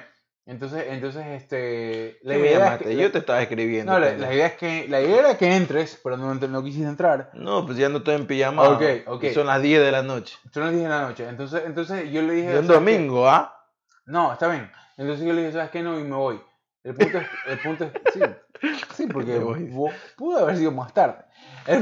no, sí, porque te escribí a las 7 y me dijiste, no, mijo, espérame que ya voy para allá. No, te pedí perdón. Puta, te pedí perdón. escribí 9 y 40, le dije, ¿vas a venir o qué tiro? No, te, no, te, te pedí perdón. El tema es que, este, bueno, la señora estuvo ese día, la señora que no estuvo esa vez con nosotros, que era Marisela, estuvo ahora acá. ya. Y... y es, hijo de puta, es la señora que vende la típida veterana que... Guayaquileña, chismosa, fastidiosa. fastidiosa, a caerte. había una chica mexicana. No, creo que no escuche la mamá de la señora. Había, había una chica mexicana que, que, estaba, que, me estaba diciendo, oye, pero ¿por qué? Y le decía, ¿qué pasó, putilla? ¿Qué pasó, putilla? ¿Qué le preguntas a mi hijo? Y yo le digo, señor, yo soy su hijo. Sí, pero tú eres ecuatoriano, entonces tú eres mi hijo. Y le decía. Esa, ay, madre, esa madre era una madre posesiva ah. enorme. Entonces la señora, había una chica que era de México y le decía, pero Hugo, ¿quién dice que? Hugo, ¿por qué? ¿Él, él te dijo que le digas Hugo o que le digas mi hijo. o que le digas mi hijo. Sí, y la mamá decía como que no, pero señora, pero es que el amigo. No, él, y él es ecuatoriano. No le vengas a faltar respeto. Yo, señora, no me está faltando respeto. No, usted me pertenece. Ya, haga el favor de dejar de hablar huevadas. ¿Sabes sabe lo que va a dar más risa? Es una hermosura, el día, el día de mañana. Mañana yo lo escucho, sí. que, suba, que subas el, el, el podcast y escuchar tu voz todo alcoholizado. Va a ser bien, hijo de puta. Bueno, alcoholizado no escucharon todos. Lo que me está escuchando ahorita. No, nunca. Bueno, una cosa es que, que nos sentemos aquí a tomar y mientras estamos tomando va va cambiando nuestras tonalidades vocales. Si quieres, porque... si quieres dar detalles, y también puedo dar detalles. O sea. ¿Qué, iba a dar? ¿Qué detalle va a dar? De que, o sea, pues necesariamente, o sea, es jugo alcoholizado. Ahorita estás alcoholizado, pero ¿por qué te lo puedes aceptar? Pero, por, pero por cuál, o sea, ese es tu disfrute. No, no, me da más, voy a disfrutar mañana que escuche el podcast y la gente que escuche el podcast y tú que vas a escuchar tu propio podcast. En el gimnasio, así todo lo Según él en el gimnasio trotando, mientras está trotando, eh, va a estar escuchando el podcast eh, y va a escuchar la voz alcoholizada de él y eso me va a dar mucha risa. O sea, ¿sabes qué? Me, me, importa, ¿sabes por qué me quedé? No, fuera de joda. ¿Sabes que me gusta tomar? Tú sabes. Ah, sí, a mí también me gusta tomar. Ya, pero me quedé porque eso, porque era como que ver a mi mamá en una huevada. No, no, yo no te, no te digo, ¿sabes? No, no, no te digo, es, que, es que hace mucho no tenía esa experiencia. Y sí, no, yo no te... quiero contar a todos en el podcast, ¿por qué? Porque, porque para mí fue algo bien pesado, o sea, fue como que ella era una, la señora Flor, que, lo, que seguramente no nos va a escuchar, pero que ella me dijo, mijito, si usted quiere venir, y me mandó comida para ti, marico. Claro, sí. Que ni siquiera te conocía, pero Maricela te conocía y me dijo, mándale, mándale, a tu amigo. Al, al gordito. y yo le dije, este, ya, de una, de una. Marico, nos mandaron como cuatro pollos ahí, marico. Es hartísima comida. Y yo le digo, este, Mari, me, puta, gracias, le digo, Mari. Y me dijo, no, tranquilo, como ustedes quieran venir, vengan. Maricela es una persona muy, muy especial que por eso yo fui, maricón, si no, no hubiera ido. Sí, el problema es que yo no puedo, bueno, podríamos en algún otro momento ir, me tocaría ir en taxi y regresar en taxi, porque tú sabes que acá... Allá se bebe, es que allá, por ejemplo... No, el problema es que acá no es Guayaquil, o sea, no, es que aquí con 20 dólares vas a, a, sortear... 40, al, Bueno, 20, 40 o 100 o 1000 dólares vas a sortear al, al sheriff yo que me te fui, va a parar, ¿no? Yo me fui con, con lo que me costó fueron como 20 dólares. Entonces por eso decía. Eh, sí, por eso te digo, la, en una otra próxima ocasión tocará irnos nomás en, en, algún Uber, algún Lyft. Eh, ¿sabes, qué, ¿Sabes lo que a mí me gusta? Es que ella me dijo, y, yo me di cuenta por lo que la man hizo. Porque yo no tenía, yo comí y ya, ya estaba lleno de la mierda. Y me dijo, no, yo le a tu amigo. Maricón, hay cuatro. Claro, eso, eso, eso es muy latino, creo yo. Porque... Ahí hay cuatro libras de comida, cada dos de risa. O sea, hay para tres días de comida. Y me dijo, come tú, me dijo, come tú el siguiente día y le dejas a tu amigo. Te mando como cuatro pollos y arroz con champiñones. Y yo, señora, no se haga falta de respeto, pues no sabe hacer arroz con champiñones. Me dice, ah, no sé. Prueba, probé, rico. Ay, Dios mío. Entonces, entonces sí, yo, yo me alejé de eso. Eh, el punto es que. Bueno, también han sido las circunstancias, ¿no? No, Eh, pero para Maricón, yo esa, esa no lo voy a escapar. O sea, es, es, esas Es que, el- esas pequeñas no, es que no también, eh, no, por eso te digo, no es que también el ritmo de vida es muy distinto el que llevamos aquí con el que llevamos en Ecuador. ¿no? Hay horarios de trabajo y horarios cambiados. eh, tiene, nos- tú y yo tenemos libres los domingos, ¿no? Y, por ejemplo, yo trabajo mañana lunes y tú el lunes tienes libre, entonces ahí hay un conflicto, Hasta ¿no? poco. ¿Ah?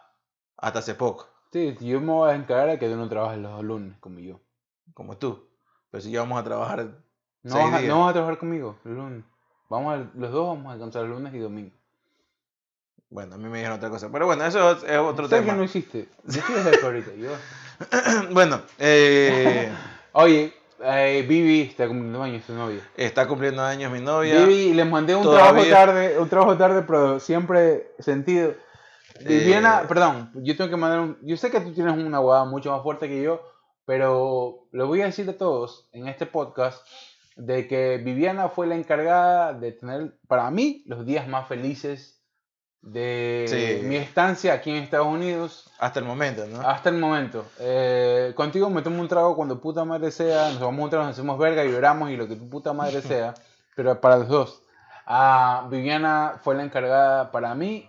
Yo no lo conocía a Viviana antes y tengo que decirlo.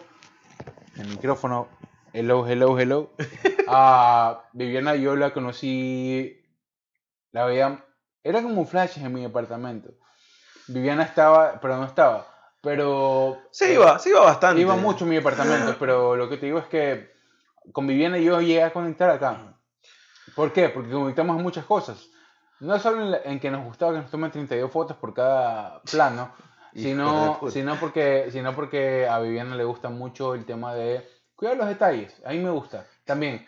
Tú- a ver, eh, Viviana, por lo general las mujeres, y obviamente se lo deja pasar a las mujeres, son muy vanidosas. Ya.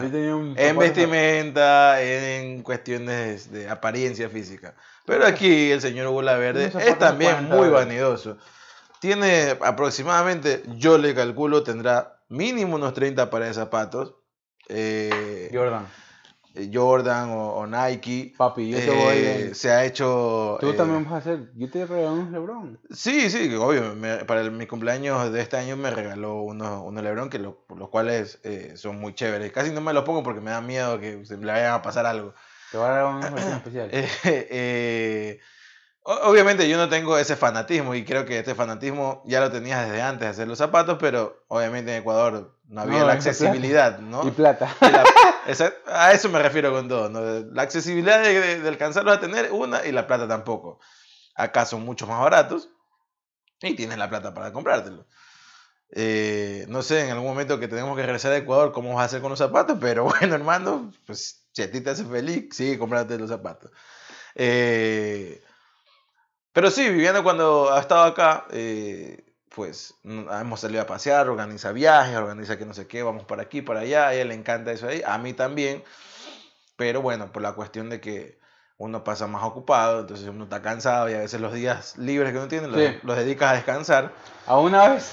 Pero alguna- ahora eso va a cambiar, creo. mucho. alguna vez, este, alguna vez, este, me dijo Viviana que mi puta, es que es que yo estaba esperando eso porque yo realmente lo quería.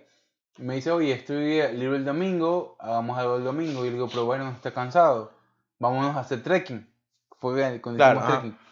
Tu hermano se cayó a la verga. Ah, ah, Viviana también se cayó, se hizo concha. Lo- lo- lo- todo, se hizo verga todo. Ya, te fueron no, hermano no- no llegamos, no llegamos al punto destinado, una verga. Es que Viviana piensa, es que ella mira fotos, Sí. ¿no? Y ella dice, ah, es que quiero ir hasta el Viviana, lado. Viviana me dice, vamos al parqueo. Y yo le digo, bacán, yo lo pago, yo lo pago, yo no lo ya, no lo- yo lo pago. Me dice, no, tranquilo, pero aquí llegamos y llegamos al puente del Nowhere, que era el Nowhere, Ajá. el nowhere Point, Ah, que era Nowhere el- Bridge, ajá. Nowhere, Nowhere Edge, que donde todo el mundo llegaba. Y yo le digo, Viviana, no vamos a llegar a un carajo porque son como 3 kilómetros. Sí, Y claro. ir, tenemos que ir a verlos en No, como- eran como tres millas, eran, no era kilómetros. Ya, entonces, entonces me dice, no, pero sí vamos a llegar. A las dos millas y media ya tenemos que irte a verte a ti. Y le digo, yo me puedo quedar. Pero no, no, pues tenemos que ir a ver a Byron. ¡Ah! ¡Qué verga! Y dice, ¿qué? Y le digo, sí, y se cayó tu hermana, se cayó Viviana, y yo así como que... en la cajuela, ¿no? y, y, fue hermoso, pero escúchame, lo mejor, y yo le dije, o sea, ahora, ahora, ahora que posteé, eh, los, los, los, momentos más divertidos fue con ella, porque la verdad es que Viviana siempre pensó en todos. Viviana no solo pensó en ella. no, pues obvio, pues, es que, ¿sabes que ella, ella, ella siempre dice que y ahorita estamos hablando de ella porque, como le digo, es mi enamorada y está cumpliendo años.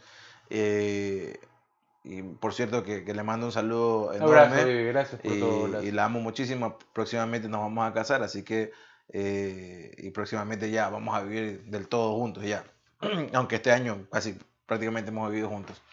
Pero hablamos de ella porque ella tiene esa fascinación de viajar y todo lo demás. Y algo que yo también tenía, antes de conocerla, yo también tenía, pero eh, lo hacía mucho menos organizado quizás o no sí no lo hacía menos eh, menos frecuente no eh, primero estaba soltero y según para mí siempre como que una expedición de viaje siempre ha sido como entre grupo de amigos o, en pareja no ah. o en familia también lo hacía pero en familia bajó bastante el ritmo de viajes y entre panas pues obviamente no todos tienen a veces el tiempo disponible así que a veces íbamos con uno a veces con otro.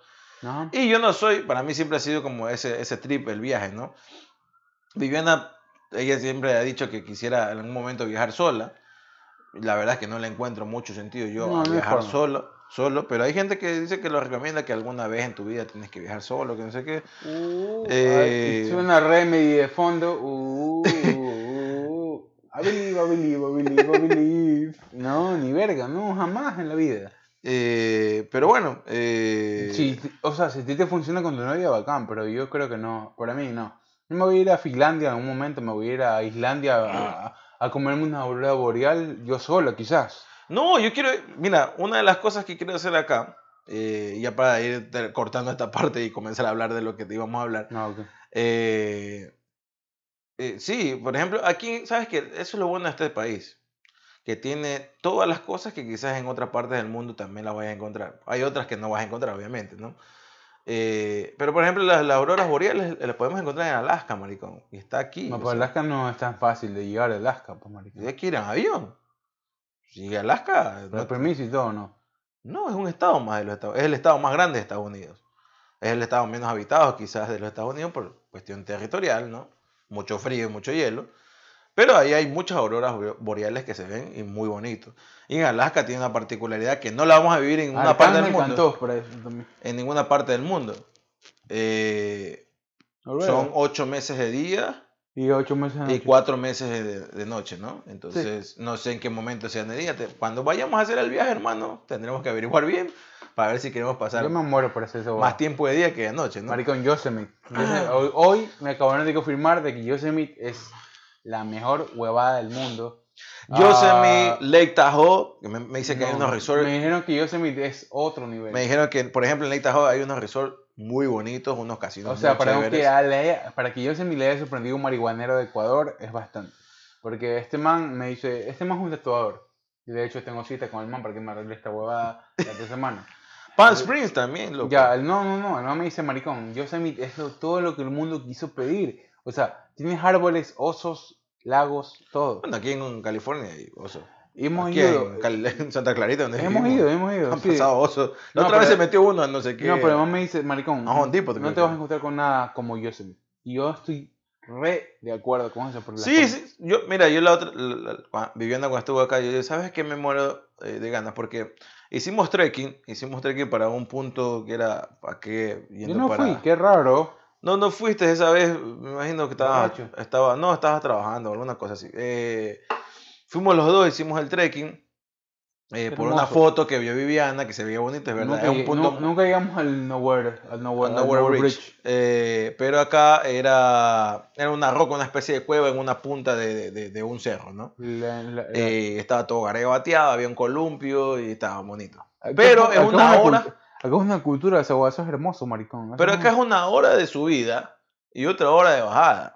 Y es seco, ¿no? Ahí Yo llegué hecho concha. Ese día llegué. Las piernas yo me, tomé una, yo me tomé una. Yo, me acuerdo que yo había llevado proteína, había, había llevado proteína en bolsa, entonces yo vacié en un. Había un container de, de, leche almendras. Entonces había, lleva, volteé una, una, una bolsa, eran como 12 gramos de proteína en, en, la, en, la, en la huevada esta de almendras.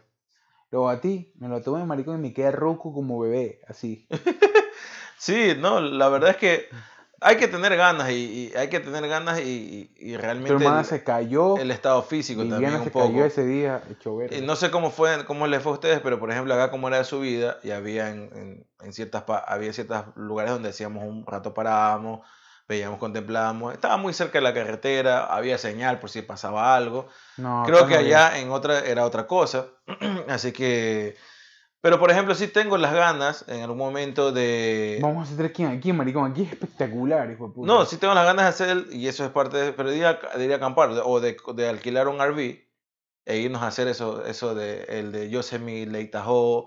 Eh, Yosemite para mí, con Todos eso, esos bosques en medios que de aquí en, el centro de California que están, que son muy bonitos. Eh, ah, yo amo Yosemite y alguna vez eh, la gente que nos, esté, que nos está escuchando si es que tienen la oportunidad de hacerlo, hagan Yosemite cagado de risa porque tienen cómo hacerlo, tienen este, exploradores y todo.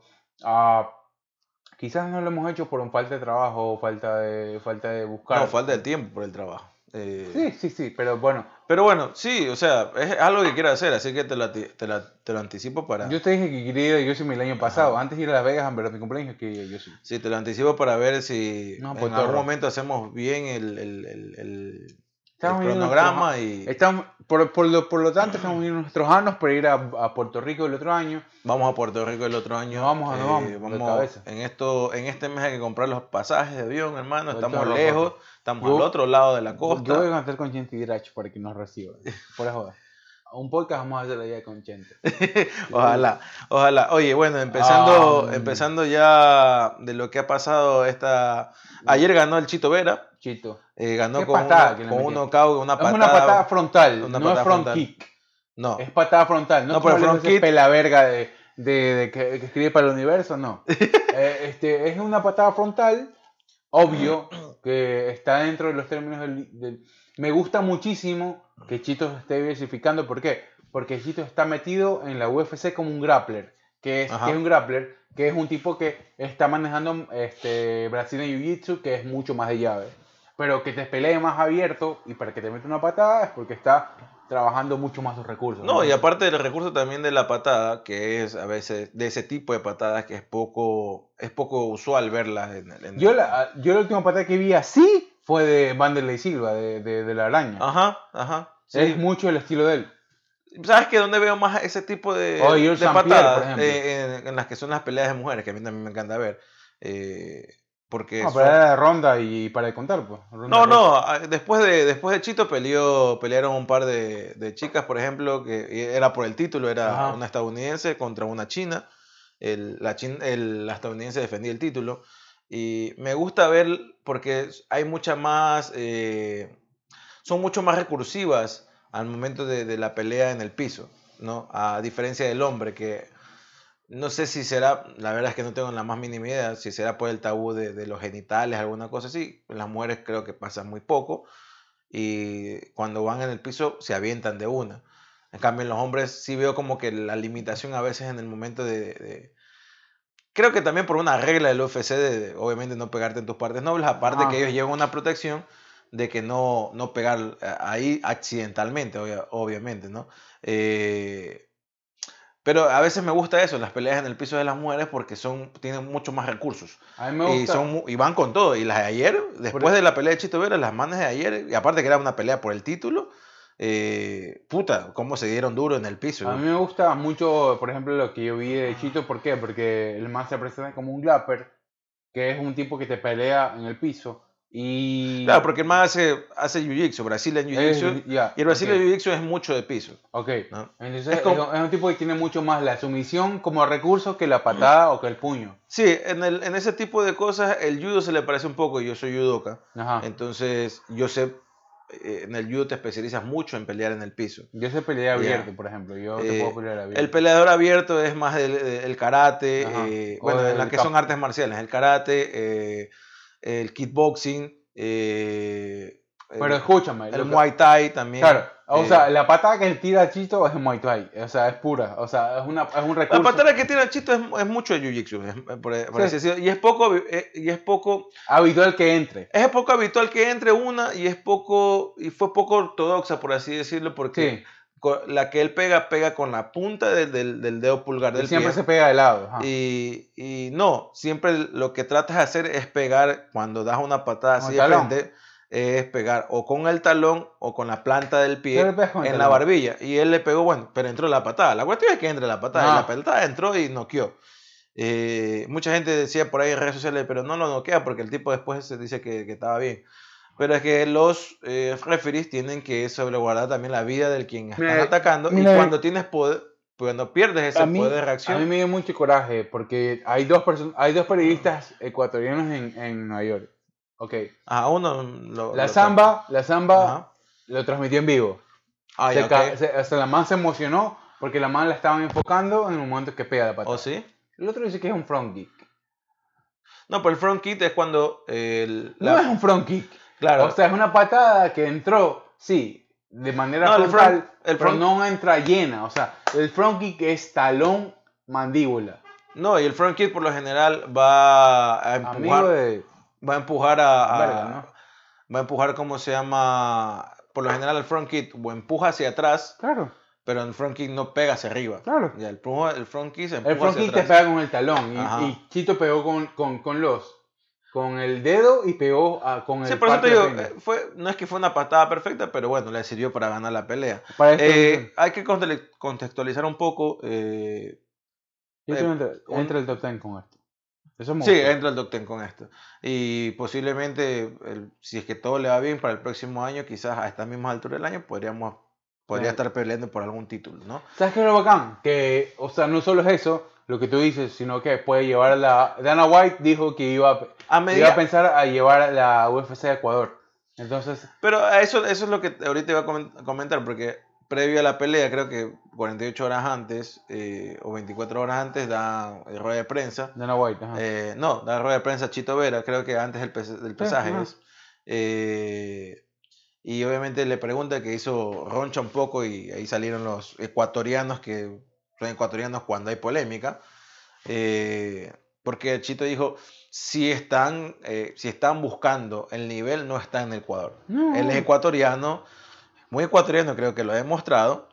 Eh, pero el nivel es verdad. Y creo que para ningún deporte, porque nosotros no somos potencia en ningún deporte. algo alterofilia. Con alterofilia te puedo, discutir algo, pero, pero no hay. Sí, pero las potencias en, otros deportes. Por ejemplo, vas, Lucía, a buscar. Lucía, Lucía que va a ganar un, mundial de lucha, por ejemplo. Claro, sí, pero ellos no. Lo que, hacen, lo que pasa es que nosotros no somos nicho del deporte, somos nichos de deportistas. Y, yo, a mí, a mí me encantaría preguntarle, yo le dije a Lucía, le escribí a Lucía, y la me respondió, porque la vamos a tener próximamente en el podcast. Oh, ok. Eh, le, escribí a Lucía y le digo, ¿por qué chucha se llevan todo a, a, a, a Belgrado? ¿Por qué se llevan todo a Kazajistán? Mira, me dijo, hay una razón muy grande que te voy a explicar cuando hablemos en el podcast. Oye, no, la razón, aparte, las, o sea, las evidentes, obviamente dirán las puntuales, pero las evidentes es lo que te estoy diciendo. Ecuador es un nicho de deportistas, pero no del deporte. No, pero maricón, pero que te, no lleven que, pero que te todo a Kazajistán. Pero es que no hay un... Es que no, es rarísimo, maricón. No es rarísimo porque no hay una infraestructura en Ecuador del deporte, ¿no? Y eso ya no es una cuestión nueva, es una cuestión vieja. Y el Chito Verde tenía mucha razón al decir que sí, el nivel no está en Ecuador, el nivel está afuera. Vayan a Brasil, está el, está el nivel, porque hay buenos peleadores brasileños, en México, que es lo más cercano dijo aquí a Estados Unidos, o si no, vengan a Estados Unidos. ¿ya? Eh, y, es, y, es, la pura verdad, o sea, yo no entiendo por qué la gente se, se ofendió por ese comentario tan acertado del Chito Vera. Te lo está diciendo una persona aparte que está en este momento viviendo en Estados Unidos y viviendo de, de las peleas de UFC Así que, ¿qué, más, puedes esperar? O sea, a mí me lo dijo antes alguien que los conocemos. Es como en el fútbol también. O sea, el fútbol, no hay un buen nivel de fútbol en Ecuador y el buen nivel de fútbol está en Europa y en, Sudamérica está en Brasil o en Argentina. Ok, papi, te voy a decir dos cosas. ¿Crees que tenemos que pedir permiso por, por la ¿Por la invasión colonial o no? Ah, por lo de, cambiando el tema con lo de Guillermo Lazo. No, yo tampoco. No, No sé, o sea, creo que fue un... A ver, Guillermo Lazo lo veo de una forma eh, más constructiva, por así decirlo, pero... No sé si es constructiva, pero para mí es como que... Pero no, yo creo que lo está bien. Aparte también hay que tomar, hay que considerar una cosa, y no estoy defendiendo a Guillermo Lazo, creo que está haciendo las cosas mal eh, a nivel de, de, gobierno, como él como se está manejando como gobierno. Eh, pero creo que también hay que considerar una cosa. Él está en la posición de un presidente. Y creo que cualquier otro presidente hubiera respondido de esa manera diplomática que respondió. Que yo esté de acuerdo, no estoy de acuerdo obviamente, y que hubiera tenido otra salida a esa pregunta, obviamente también. Para mí no, y ninguna es no. ¿Sabes por qué? Porque te digo que, o sea, pudo haber respondido no de la misma forma como tú dices. No, no, no, no te digo que pudo haber respondido, te estoy diciendo que hay que entender una, una cuestión. Él es un presidente, es un jefe de Estado, ¿no? Y hay relaciones del Estado, en este caso Ecuador, con España, ¿no? En las cuales, pues, en la mayoría de los casos nosotros tenemos la de perder. Porque España es un país mucho más rico tradicionalmente que Ecuador, ¿no? en, podríamos decir, en muchos de los aspectos de, lo que significa un país como tal. Entonces, él obviamente como jefe de Estado respondió de una manera diplomáticamente correcta, ¿ya? O políticamente correcta. Ajá. No lo, la gente no lo entiende así. La gente lo ve como el que lleva la bandera del Ecuador afuera, ¿no? Sí, está bien. Si lo quieren ver así, es respetable. Que no estuvo acertado, para mí no estuvo acertado. Pudo haber respondido de una forma mejor y también siendo diplomática, ¿ya? Por ejemplo. No tengo ni idea. Una idea de lo que, cómo yo hubiera respondido. Siendo no, él, él. ¿Ah? No tengo ni idea de cómo responder. por eso te digo, a ver, no te estoy diciendo que esté bien como él le está diciendo. Te estoy diciendo que desde la posición de él puedo llegar a entenderlo. ya. pero no, yo, no puedo llegar pero no, pero no está bien, obviamente, eh, cómo lo respondió, ¿no? pero puedo llegar a entender por, qué. Porque es un jefe de Estado, ¿no? Es un jefe de Estado el cual tiene el Estado que representa, que es Ecuador, tiene relaciones directas con España. ¿ya? Y tú sabes que en cualquier malentendido en la política eh, lleva una confrontación y termina relaciones eh, políticas y económicas con un Estado que a veces no te conviene. ¿ya? Entonces, esta era una respuesta que convenía a su favor no me riegues si la cerveza en la cara. Perdón, perdón. Eh, sangre. Tiene sucio, no sangre. En la Jordan 1. Eh, Así no. Que le, que le convenía. No. que le convenía a él como, como jefe de Estado que tiene relaciones directas con España. Entonces, yo digo que por ese lado, yo puedo entender, no estoy de acuerdo con su respuesta. Ya. Porque su respuesta denota falta de educación ante la historia de los colonizadores con los colonizados, ¿no? Sí, pero que creo que ya la sabemos todos. Tampoco, tampoco, tenemos que pedir perdón. No, que no se puede pedir, no se debe pedir perdón, pues. Simplemente es darle paso a la historia como siguió la historia. Y si, alguien debería pedir perdón, son ellos como colonizadores, obviamente. O sea, los españoles. Ya, o sea, es lógico. Ahora, que si los hay diferentes formas de colonizar otros países, o mejor dicho, otras tierras, y la de los españoles. México se encargó de colonizar todo la puta madre que quiere antes de nadie. No, pero, o sea. Ah, yo no tengo, yo no tengo problema con eso. O sea, la gente que tiene una. una... A mí es, irónico porque nosotros siempre hemos criticado, tanto en la región, en Latinoamérica. es lo que yo le digo a Nick. Que Nick es, Nick es finlandés. Ya. Nick. Sí, sí, el, compañero de trabajo. Tenemos un amigo de trabajo que es finlandés. A todo el mundo les, voy a poner historia. Me dice, ustedes, los latinos, son mucho más amigables que los propios gringos. Obvio, sí. Ya, ustedes los latinos, porque hace tiempo... No todos los gringos, pero la mayoría. Pero mamá dice, yo les puedo entender a ustedes más y mejor a ustedes que a los... Porque él ha trabajado mucho antes que nosotros en, ese, lugar. Me dice, yo desde que tú llegaste, a mí me dijo, y me, porque él pensaba que nos íbamos el sábado. Entonces me dijo, Hugo, quiero ver contigo, aparte. Y me, y me, y me llevé al lado Me dice, te lo voy a agradecer. Me dijo, te agradezco. Te agradezco que Byron también se haya puesto una buena posición conmigo. ustedes no tienen idea de lo que ganan con su personalidad. Yo le digo, tengo idea de lo que gano. Porque nadie con lo que yo sé me puede venir a faltar respeto a mí, por ejemplo. Que es lo que me queda ver el papá de César. Que lo vamos a hablar en otro momento. No, maricón. ya. Uh, entonces me dice Nick, me dice Hugo, yo la verdad es que es el primer jefe que respeto, porque antes trabajé en Papa Jones y nadie, yo no respetaba un carajo. Pero cuando te vi a ti, cuando, cuando vi cómo te trabaja Kevin, cuando Kevin separó lo que era joda y lo que era trabajo, claro. comencé a ver. Digo, tú vas a hacer dinero conmigo cuando tú te comprometes conmigo. Yo te voy a llevar a todos lados, Nick. Si yo no te llevo ahora, es porque Andrea te necesita. Para mí ese hijo puta es un crack. A Nicolás me lo puedo llevar a todos lados. Y ese hijo puta es una bestia para manejar y para hacer todo. Ya, y me dice, sí, yo, yo, yo entiendo y yo no me voy a ir. Ya, pero que quiero dar las gracias. No, y eh, sabes que mucho tiene que ver esto, por eso te iba a decir, eh, la crítica, nosotros somos, hemos sido expertos en criticar en la región, hablando de Latinoamérica, de criticar la falta de identidad. No. Acá, acá, acá te la, yo la identidad me la como. Y el latino bien a muerte, maricón. No, sí, no. Y, y, eso mucho pasa, pasa con el que emigra, por ejemplo. En este caso nosotros, no solamente aquí en Estados Unidos, en otra parte del mundo. Cuando eres latino y vas a otra parte del mundo, aquí en Estados Unidos, por lo menos te encuentras con muchas personas que hablan en español.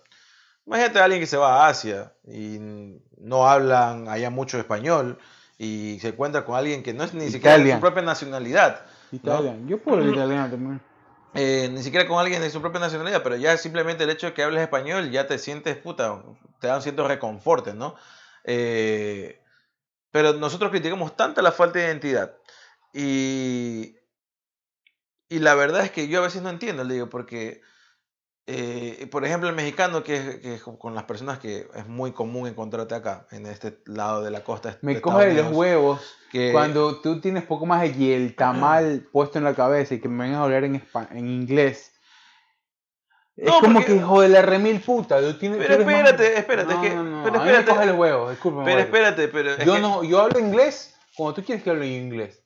Si yo, sí, si no, tú me a dices que, que yo hablo español, yo hablo español. Hugo, pero lo que pasa es que el problema está que a veces sí son personas, pueden ser una persona muy con muchos rasgos de, de, eh, de, mexicano, pero nació aquí y se ha creado aquí y habla menos e, español y habla más inglés, ¿no? O sea, es entendible. Y ya son de esta tercera o cuarta generación que vienen de, de padres de, migrantes, ¿no? Entonces, ahí es ultramente comprendible, ¿no? Pero hablo de la falta de identidad, que eso me cabrea, de, nosotros los latinos, que hablamos de la falta de identidad. Y resulta que cuando salimos del país, sí estamos totalmente identificados con nuestra tierra. ¿no? Y eso mucho pasa aquí con los mexicanos. Eh, hablan ellos de falta de identidad, pero, pero viejo, o sea, y lo peor es que los mexicanos son muy nacionalistas. Ya. Entre los mexicanos y los estadounidenses son muy nacionalistas. Pero el, el estadounidense es muy nacionalista, sí, territorial.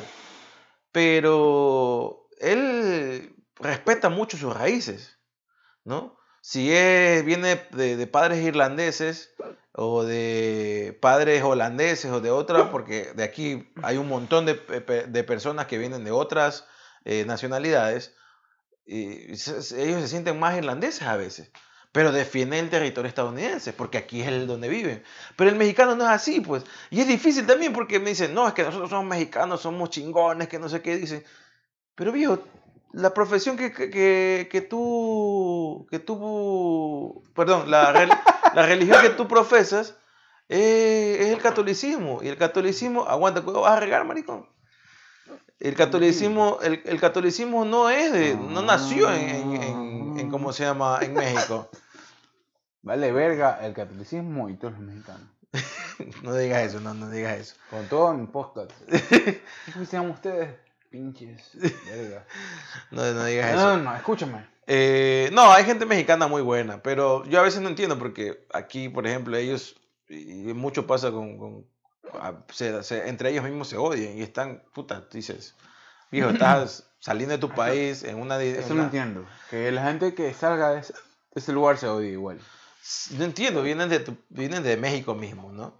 Eh, son inmigrantes ambos y Y, aquí todo bien cuando están juntos, pero cuando te da la espalda comienzan a hablar tonteras del otro. O sea, eh, la, realmente yo no soy así, ¿no? Y creo que es una cuestión que creo que en la región eh, del sur no, no se da mucho. nosotros creo que somos un poquito más frontales en ese ah. sentido. Eh, pero bueno, ¿por qué llegamos a este tema, loco? Ya ni me acuerdo. Yo quería hablar de lo del lazo. Lo que ah, lo del lazo, sí. perdón, fue por eso ahí. Pero bueno, yo te dije ya mi punto de vista. Yo no estoy de acuerdo, obviamente, con él. Tampoco. No vamos a pedir perdón y ya te dije, más bien si alguien nos tiene que pedir perdón, son los, los que colonizaron la tierra por la forma en que colonizaron. La de los portugueses fue más bonita. ¿ah? Tengo dos preguntas. A ver, habla. ¿Te gusta más el trap argentino o el trap puertorriqueño? El trap argentino, puertorriqueño. A mí me gusta más el trap argentino. Ya, porque tú has, te, te, has puesto. Papi, pero, te has enviciado con el mercado argentino. Papi, Bizarrap hace mejores huevadas que, que, que, que, DJ Nelson. Mira, Bizarrap es un. Yo le doy a este, este eh, Bizarrap eh, un, un, mérito grande. De que él no es cantante. No, él es productor musical. Y se ha hecho mucho más conocido él como productor que los mismos cantantes que a veces lleva a sus sesiones musicales. Y, ¿no? y ha cambiado una, una, cuestión en la música. O no ha cambiado, sino que está tratando de cambiar. ¿no? es de que el, el, protagonismo lleve a otro. Sí, no, de que él, él está llevando todo el protagonismo. No, porque, ¿sabes qué? Él hace el beat nada más. Él hace la pista y él obviamente también hará parte de la letra, ¿no? Creo que solamente. No, él hace el beat. Él solo hace el beat. No creo. Él, él hace el beat. Nadie más le compone a nadie. No, no, sé, yo no creo que él solo como productor musical haga un beat. Él va a decir, oye, yo tengo esta idea, eh, con esta es la pista más o menos, y creo que debería eh, en esta parte como que meterle, eh, yo qué sé. yo te voy a llevar a Twitch este, la próxima semana, porque ya, voy a comprar todo para Twitch. Y te voy a llevar a, a reaccionar todo el, todo el, desde que comenzó Bizarrap hasta ahorita. No, no, no. A ver, no te... Yo a Bizarrap le escucho, yo a Bizarrap lo escucho hace cuatro años y Bizarrap hacía compilados del freestyle de Argentina. Ey, a ver, él es un productor musical, Por ¿verdad? Eso Como productor musical, yo no sé de producción musical. He escuchado de los productores musicales y el productor musical ingiere mucho, tanto en la pista, y obviamente por lo general el productor musical es el que tiene toda la idea de la pista y está abierto, muchos productores musicales están abiertos a que también los cantantes den ideas sobre la pista, ¿no? Quedan bien, ¿no? Pero un productor musical tiene que tener una idea de la letra también, ¿no? Entonces me imagino que él va a decir, ¿sabes qué? Aquí en esta parte que viene el beat hay que reventar con algo más fuerte, ¿no? Eh, podríamos decir esto, esto y esto, ¿no? Easy, con, es lo que hizo con Easy, con Easy A, que es la del COVID. No sé quién será. Lo, lo que yo le doy el mérito a este tipo de Bizarrap es que ha con sus sesiones musicales, porque ni siquiera las canciones tienen nombre alguna. Ajá, son con números. Son simplemente las sesiones de, la 1 hasta la 46 creo que va ahorita, que la última fue con Anuel, que está por adelante. Eh, a mí la que más me gusta es la de con Nati Peluso. es que, es que a, eso, voy. La de Nati Peluso fue antes y un después. La de Nati Peluso fue antes y un después de la vida de ese formato. Y después la de Eladio, o sea, la de Eladio es una vez. La de Eladio también, que fue el primer puertorriqueño que... que y es esa, o sea, si tú escuchas todas las de Eladio, que es la, esa, esa es la base de Bizarrap. No, pero, o sea, yo creo que la otra vez escuché eh, este man de lo, lo, lo entrevistó de Bizarrap y me gusta la idea que él tiene porque él, obviamente, con, la con, con PTZ, por ejemplo, fue un espectáculo, maricón. Él tiene la, la, la, muy clara que la raíz de él es lo urbano desde abajo, con lo que él empezó, pero él no está cerrado a hacer música comercial, o sea. La de Nicky Jam creo que es muy comercial y está muy bien, ¿no? Eh, me imagino que en algún momento llegará algún otro artista, eh, un Daddy Yankee, cuando ella llegue con Daddy Yankee, yo creo que el, el haber llegado con Nicky Jam es bastante. Es bastante, ya. Porque con Anuel cualquiera ahora canta. Eh, no, no, no, por eso te digo, con Anuel cualquier hora, cualquier canta con Anuel, y Anuel no es un cantante. Ya. La de Nicky Jam se ve que hay un trabajo eh, más estético, porque Nicky Jam te llega a una nota más alta, ¿no? En, en, la segunda parte del coro. Él llega a una nota más alta. Entonces, y se ve que está un poquito más trabajada. Porque Nicky Jam aparte que le mete rap en inglés.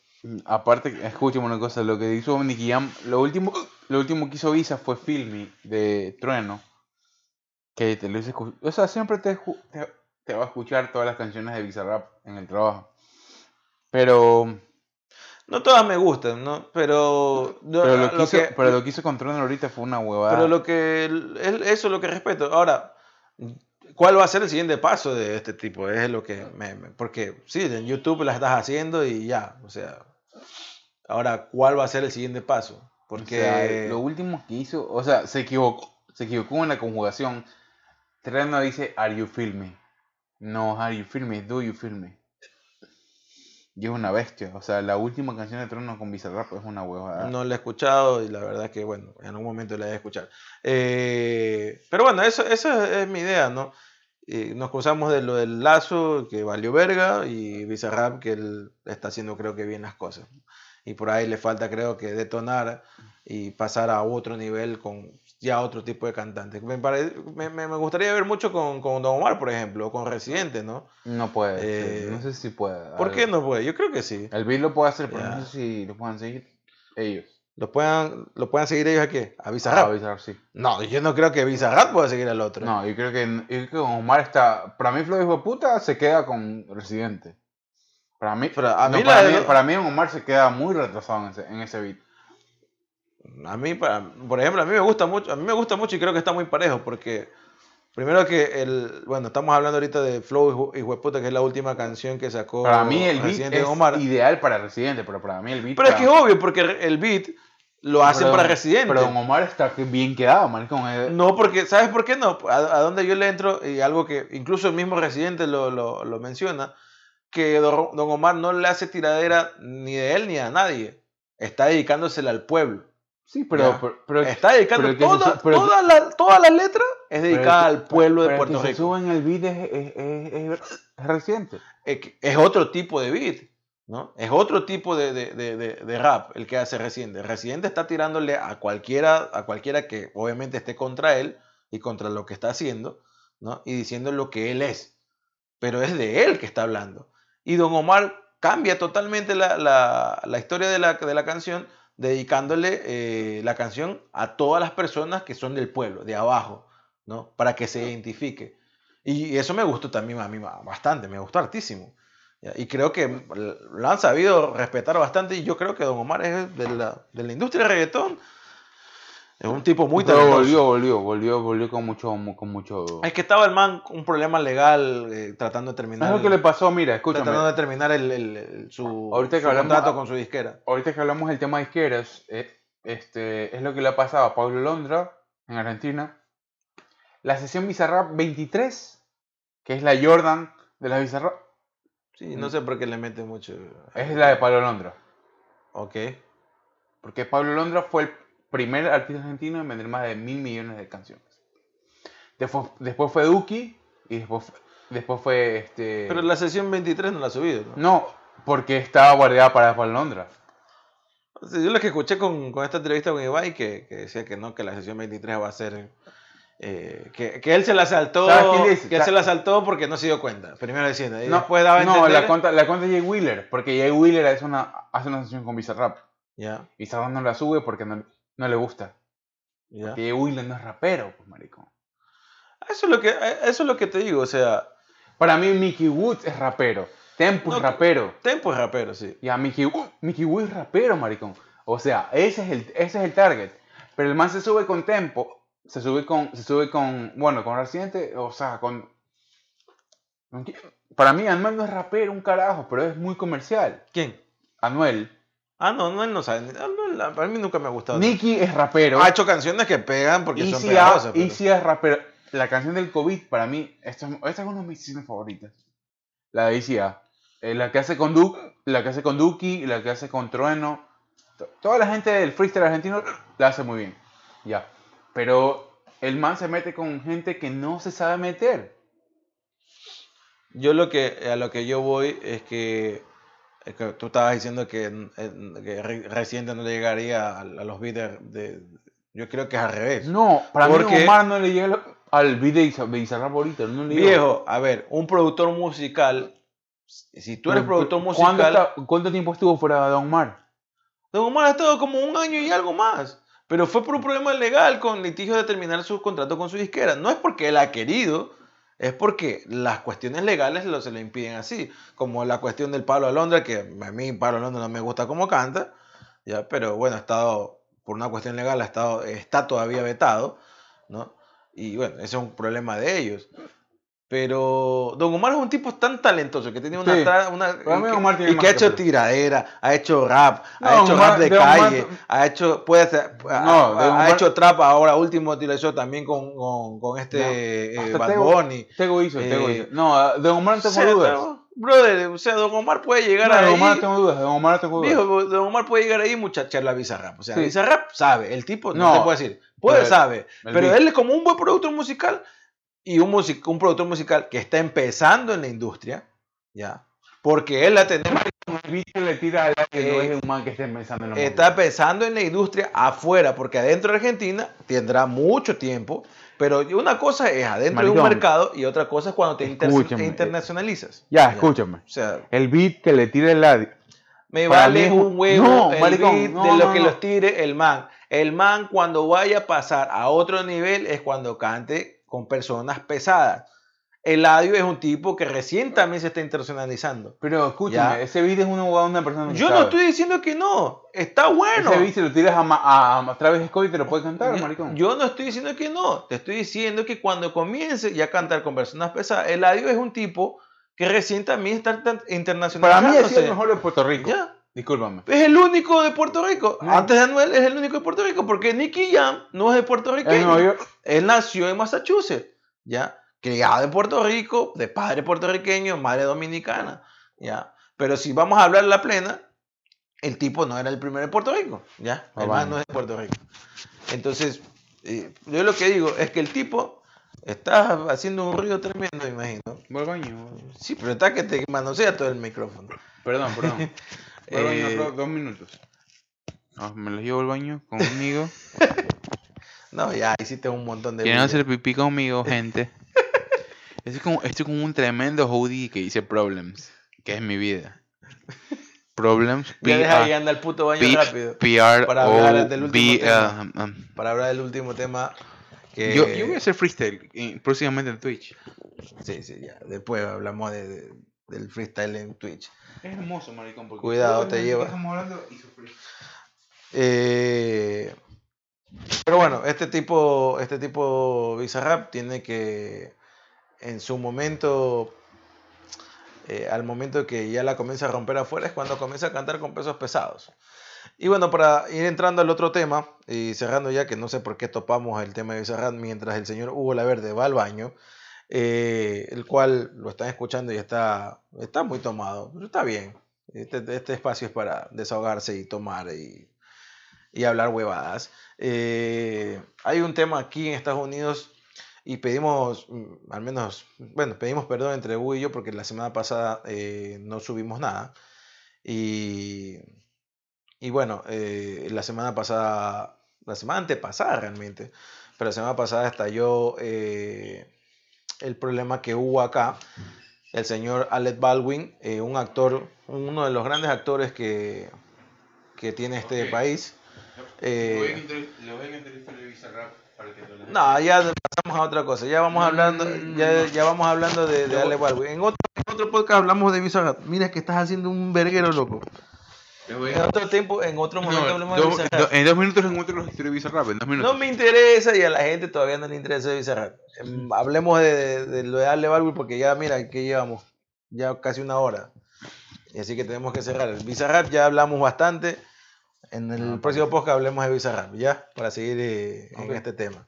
A ver, esperar la siguiente sesión que también que saca, ya que valió verga en la, esta última con, con la de Anuel. Eh, estaba comentando y pidiendo disculpas porque la semana pasada no sacamos nada. Ajá. Pero bueno, la semana pasada también fue una semana, de, en menos en Ecuador, de, de, de mucho viaje y algarabía porque había feriado, ¿no? Ajá. Así que creo que la gente que nos siguió quizás no, no, no lo sintió mucho. Y pasó lo de Alec Baldwin. Alec Baldwin, Alec Baldwin, perdón, un actor, uno de los grandes actores y alguien que yo todavía mucho. creo que me, todavía creo que, que le debe a, la industria. a la industria un papel fuerte porque yo siempre he sentido que Alec Baldwin eh, podría llegar a estar a la altura de un Robert De Niro, de un... Eh, ¿Cuál fue el papel más, más duro que viste de, de, y ha tenido alguno, pero no, yo, vi, yo vi, yo vi, la casa, yo vi la casa y el oso que tienen que ver con una historia de una, casa una casa retirada en Nevada que era con este Hopkins, ¿cómo se llama? Anthony Hopkins. Anthony Hopkins, Alec Baldwin Sí, obviamente se ha colgado con bastante. Los dos matan un oso y, y el, madre como la verga y que el único para escapar era, era, era Hawkins. Y la primera, la primera, la primera que Alec Baldwin es un comediante, así siempre empezó, así empezó él, incluso una de sus primeras películas. Toda su familia, ¿no? Eh, bueno, sí, podríamos decir, eh, porque viene de familia de, actores. El dos de sus hermanos eh, son actores también. Un comediante, eh, dedicados a la industria de comedia. Uno de ellos creo que hizo el papel de Pablo Mármol. en, en Viva Las Vegas, de Viva Las Vegas de, de, los Picapiedras, no Rocapiedra. No, Rocapiedra, así se llamaba, Viva Las Vegas, Rocapiedra. Ah, ya, entonces... el hermano también hizo una película muy buena con Vinicio del Toro, y, bueno, un un cast impresionante. Bueno, no me acuerdo. Baldwin se llamó. Eh, no, y el tipo siempre me, ha quedado debiendo porque siempre siento que él es un actor como para tener un papel protagonista donde recaiga el peso total de, la historia y, de, y, de, la película en él. Ajá. Pero siempre ha estado rodeado de buenos actores y de películas comerciales. Bueno, no comerciales, sino que digamos, no quiero decir que el cine comercial sea malo, sino que de películas a veces fofas, por ejemplo, en, en enamorándome de mi ex, por ejemplo, con Mary Streep, que es otra gran actriz. Y, pero es una película de comedia romántica, que sabemos cómo son las comedias románticas, casi todas terminan pareciéndose, bueno. Pues, y hay otras que son, eh, han sido muy buenas, pero que donde él no, no aporta mucho eh, o no, sobre, no recae el peso de la historia sobre él, ¿no? Y no lleva a él la película como tal. Eh, pero bueno, lastimosamente mientras se daba el rodaje en Santa Fe, creo que se llama el, lugar donde fue, eh, en Nuevo México, de una película Rust, el cual se, estaba grabando. Y de una forma inexplicable, pero buscándole un poco la, la, la, la explicación de lo que pasó, él disparó eh, un arma que supuestamente no debería haber estado cargada.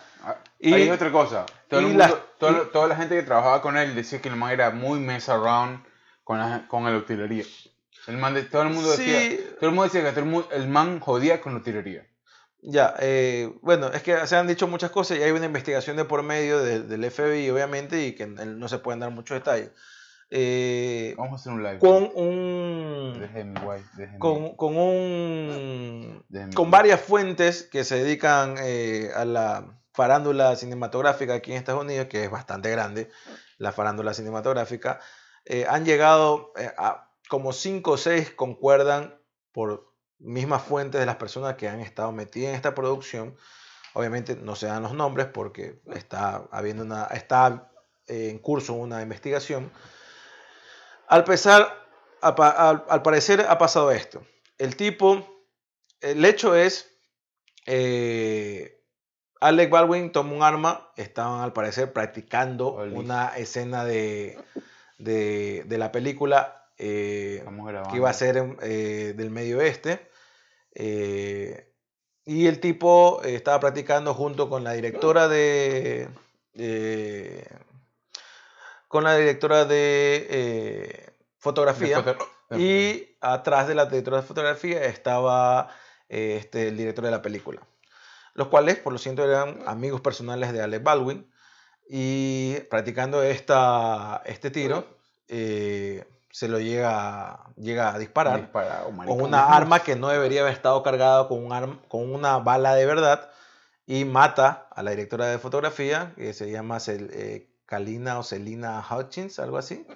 Y llega a herir a este director, al director de la película que es de apellido Sousa, creo yo. Eh, hay dos personas conectadas, no sé por qué estás en vivo, hermano, pero... Hollywood. Eh, espero no te arrepientas más tarde de verte todo alcoholizado. No, ¿por qué? ahí, ¿Por qué? No, estamos bien, pero si no estamos haciendo nada malo. eh, saludos a Mónica, eh, que está ahí conectada. Eh, bueno, entonces, como te iba diciendo, el hecho es este. Alec Baldwin dispara, obviamente sin querer, el arma, y mata a la, directora de fotografía, hiere al director de la película. Ese es el hecho. Surgen un millón de preguntas.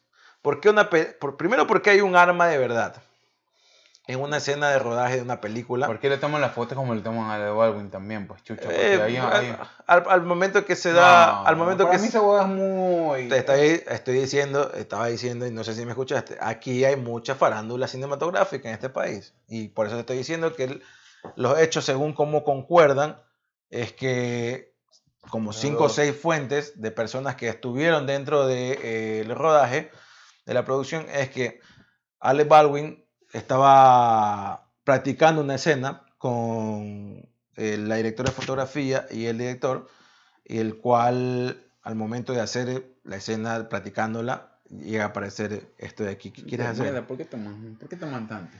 Están ebrios, no, está ebrio él, yo no. Y. Carlos, y Carlos ya se conectó también. Mira, ¿Quién es tiene hipo de borracho, Carlos ¿Quién es Bravo. Carlos? Carlos Bravo. Eh, No es lo que dice mi buzo. Como así, así me identifico. pero bueno, eh, surgen muchas preguntas. No, ¿Por- escúchame, ¿Por, qué, escúchame. por qué hay una bala de verdad, Yo, loco? yo leí el prólogo de- del libro de, de, este, de, de- ¿Cómo se llama el hijo de Brandon Lee? De, el hijo de Brandon Lee. No, el hijo de Bruce Lee, que era Brandon. Lee. Brandon Lee, perdón. Leí, el, leí el prólogo y el man dice, o sea, los errores en la industria son provocados, para mí. Y la mamá dice lo mismo. Bueno, Para no. mí no hay forma de que hijo de puta. No, es alguien- que, a ver, hay. alguien con que sabe que le van a disparar al hijo de, Brand, de, de Bruce Lee que vaya a ser A ver, puta, a o partir sea, de no. esto, de este caso que se dio hace dos semanas, se recuerda lo que pasó con Brandon Lee.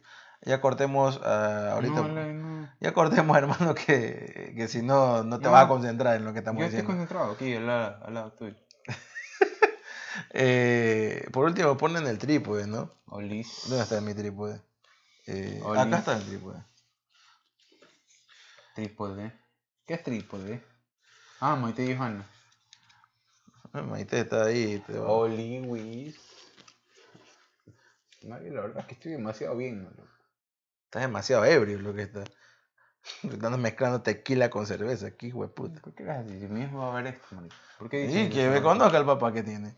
¿Por qué dices así? Mira, está todo desordenado en mi cuarto. ¿Por qué andas mostrando en mi cuarto, marico? Olis. Olis. Problems. Eh, espero que mañana, ¿qué dice? ¿Qué, mo- qué motel es ese? Bueno, no es mi cuarto que está desordenado, Estamos en el- en señor el- Ricardo Naveda. En el Luxurious. Eh, gracias a ustedes me tomaré una copa de vino. Está muy tarde, hay tres horas ya de diferencia. No gusto a partir de hoy, a partir de hoy eh, hay tres horas de diferencia con Cali. los Cali- California. California. con Guayaquil, así que eh, son allá que las 12 van a ser las 3 de la mañana. Hermosa, hermosa, Son hermosa 11, hora. 12, 1, sí, van a ser las 3 de la mañana. Um, Eh, estamos, habla- estamos hablando de los, de los accidentes en la industria cinematográfica. Sí, Para la gente que se conecta ahorita, estamos hablando de lo que pasó con Alec Baldwin. tenemos cuatro, mi hermano, así que... eh, ¿Por cuatro qué? Cuatro que se están conectados, que es Ricardo, mi hermana, eh, Maite, que le mando un saludo, a Mónica y creo que Carlos Bravo. Creo que son los cuatro que están conectados. Ya, no Eh, importa, pero estamos explicándole de lo que estamos hablando. Ah, Eh, problems, problems. Todos tenemos problems. Este es mi, este es mi. eh, a, partir, a partir de eso se acordó de lo que pasó de Bruce Lee, perdón, del hijo de Bruce Lee, Brandon Lee, en la película El Cuerdo, donde le disparan y que por cierto mantuvieron esa toma. Ajá. En la hermosa, película del cuerpo. hermosa, hermosa, sí. Eh, no sé, yo no, de director no lo hubiera puesto, ¿no? Porque es la, la toma real donde le Donde disparan, muere. donde muere Brandon Lee. Eh, A ver, te digo una cosa. Para mí, lo que pasa con lo que vende en la industria después de eso es muy, es muy eh, pendenciero. ¿Por qué? Porque venden una, un- una foto de, de, de Baldwin nunca No, antes vista. A ver, escúchame. no se Bal- vende una foto. No, no, no. eh, A ver, ¿qué, qué- Fue a una- ver, ¿qué es lo que pasaba? A ver, a, partir de que, a partir de que Pero, el- ¿qué es lo que pasaba antes de Baldwin en la industria? Baldwin era un tipo excesivo, muy misógeno, y eso no lo puedes negar. Era un tipo Sí, que tuvo estaba- problemas con misoginia, estaba era un tipo problemas con mucho, mucho tema de alcohol, porque cuando el man tomaba, el man se volvía violento, por ejemplo. Ah, y el man creó esa forma problemática de, de la venta de su contrato en, en, la industria. El man era el tipo, a ver, el tipo de antecedentes, el tipo siempre ha sido bien polémico. Problemático, sí. Eh, porque era, incluso, alcohólico siempre. Eh, más, más, allá de, más allá de eso, eh, el tipo ha estado metido siempre en, problemas, eh, por si no es por su ex mujer, en problemas legales por también por, por, haber hecho declaraciones que no tenía que hacer. Y últimamente estaba metido en problemas eh, políticos también, ha estado por declaraciones políticas. Incluso el man estaba, hacía la sátira de, haciéndose él pasar por, por, Trump. en Saturday Night Live, ¿no? Eh, pero bueno, centrándonos en esto, surgen varias preguntas. ¿Por qué hay una bala de verdad en un rodaje, en un arma de fuego que no debería haber en un rodaje? Eso es lámpara. Cuestión que me puse a investigar. Las armas de fuego es mucho más fácil que encontrar armas de fogueo, que son las que utilizan eh, las armas de mentira, armas de plástico, me imagino que debe ser de plástico, que aparentan ser de verdad. Que se lo utilizan en la toma de las películas, sí, en planos abiertos. Pero para, al parecer que cuando son los planos de detalles, típico, ves el arma tirada, eh, el arma que va a defundar, eh, o qué sé yo, hace un plano de eh, detalle, un fuera de foco del arma y al fondo estás viendo al asesino, ¿no? Entonces, utilizan armas reales. Chévere que utilicen armas reales, pero porque hay una bala de verdad.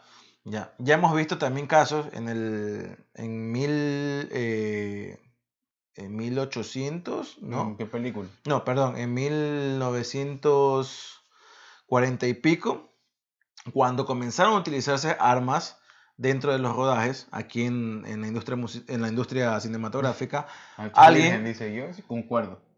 Alguien, eh, un actor, no me acuerdo el nombre del actor, y salieron estas balas de salva. Las balas de salva son las balas normales, pero no están cargadas con pólvora, con la suficiente pólvora para, matar y por lo general y por lo general tienen una lámina hay varios tipos pero por lo general las que se utilizan son las que vienen con una lámina de aluminio casi tienen la misma tecnología por así decirlo el mismo funcionamiento de cuando salen estas eh, serpentinas explosivas que botan una lámina de aluminio se ha visto igualmente pasa con armas no de estas balas de salva. Eh, de Cornavea. Yo la verdad es que no lo, pero, muy poco pero bueno. pero la verdad es que la cuestión que pasó la tragedia que pasó como salían estas balas de salva, nadie sabía bien cómo funcionaba. Resulta que este eh, actor, por andar eh, jodiendo. Se puso la bala en la, alarma en la cabeza, tenía una bala de salva cargada, como decían que las balas de salva no hacían nada, se dispara, pero y se mata, ¿no? En la cabeza. Ese fue uno de los antecedentes. Otro, el hermano de Eduardo Capetillo, uno, un actor mexicano de novelas, muy conocido. Mexicana. Eh, muy conocido. estuvo no sé si. Pelo en pecho, obvio, pelo en pecho. Eduardo Capetillo era el, el galán de, de, de, la novela de. De, este, de ¿Cómo se llama? De. De Marimar. Marimar, obvio. Eduardo Capetillo era el todo el man todo peludo, así choconcha. No, no sé. La cuestión es que el hermano de él estaba aquí en Hollywood grabando una serie o una película y le pasa lo mismo que a Alec Baldwin. ¿Ya? Pero, pero mexicano. claro, era mexicano, pero él había venido desde muy pequeño acá a hacer su carrera de actor le estaba viendo, creo que medianamente bien. pero eso fue en el... No, no, no, no, una concha de lo que están diciendo, ¿verdad?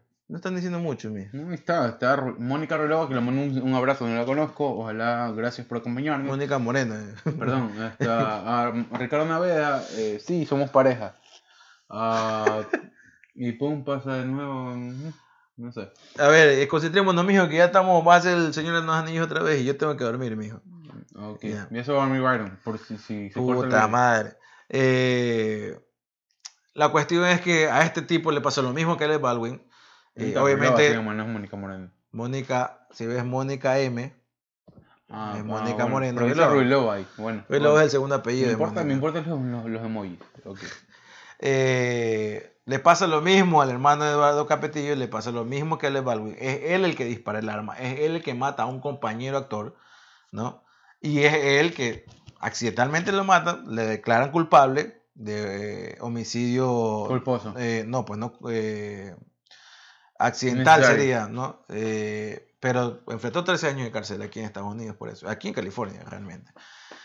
Algo que estaría enfrentando, dependiendo de la, de, la, de, la, de la ley del Estado de Nuevo México, porque fue en Nuevo México. ¿Qué pasa? Tengo que verme bien porque se me en eh, ¿Dónde, cómo se llama? ¿Dónde se, se... ¿Cómo se llama la película? Diana No, déjala Diana, hombre. Maite te pregunta, ¿cómo se llama la película donde se mata el mismo, el mismo actor? ¿Es Brandon eh, Lee? No, no, no, es otra película, es fue en el cuarenta y pico, que no me acuerdo cómo se llama el actor. A ver, ni la película. No, a ver, escúchame, lo que pasa, lo que pasó con lo que con, a ver. No está preguntando a Maite de esa, Maite ya sabe la de Brandon Lee, ya.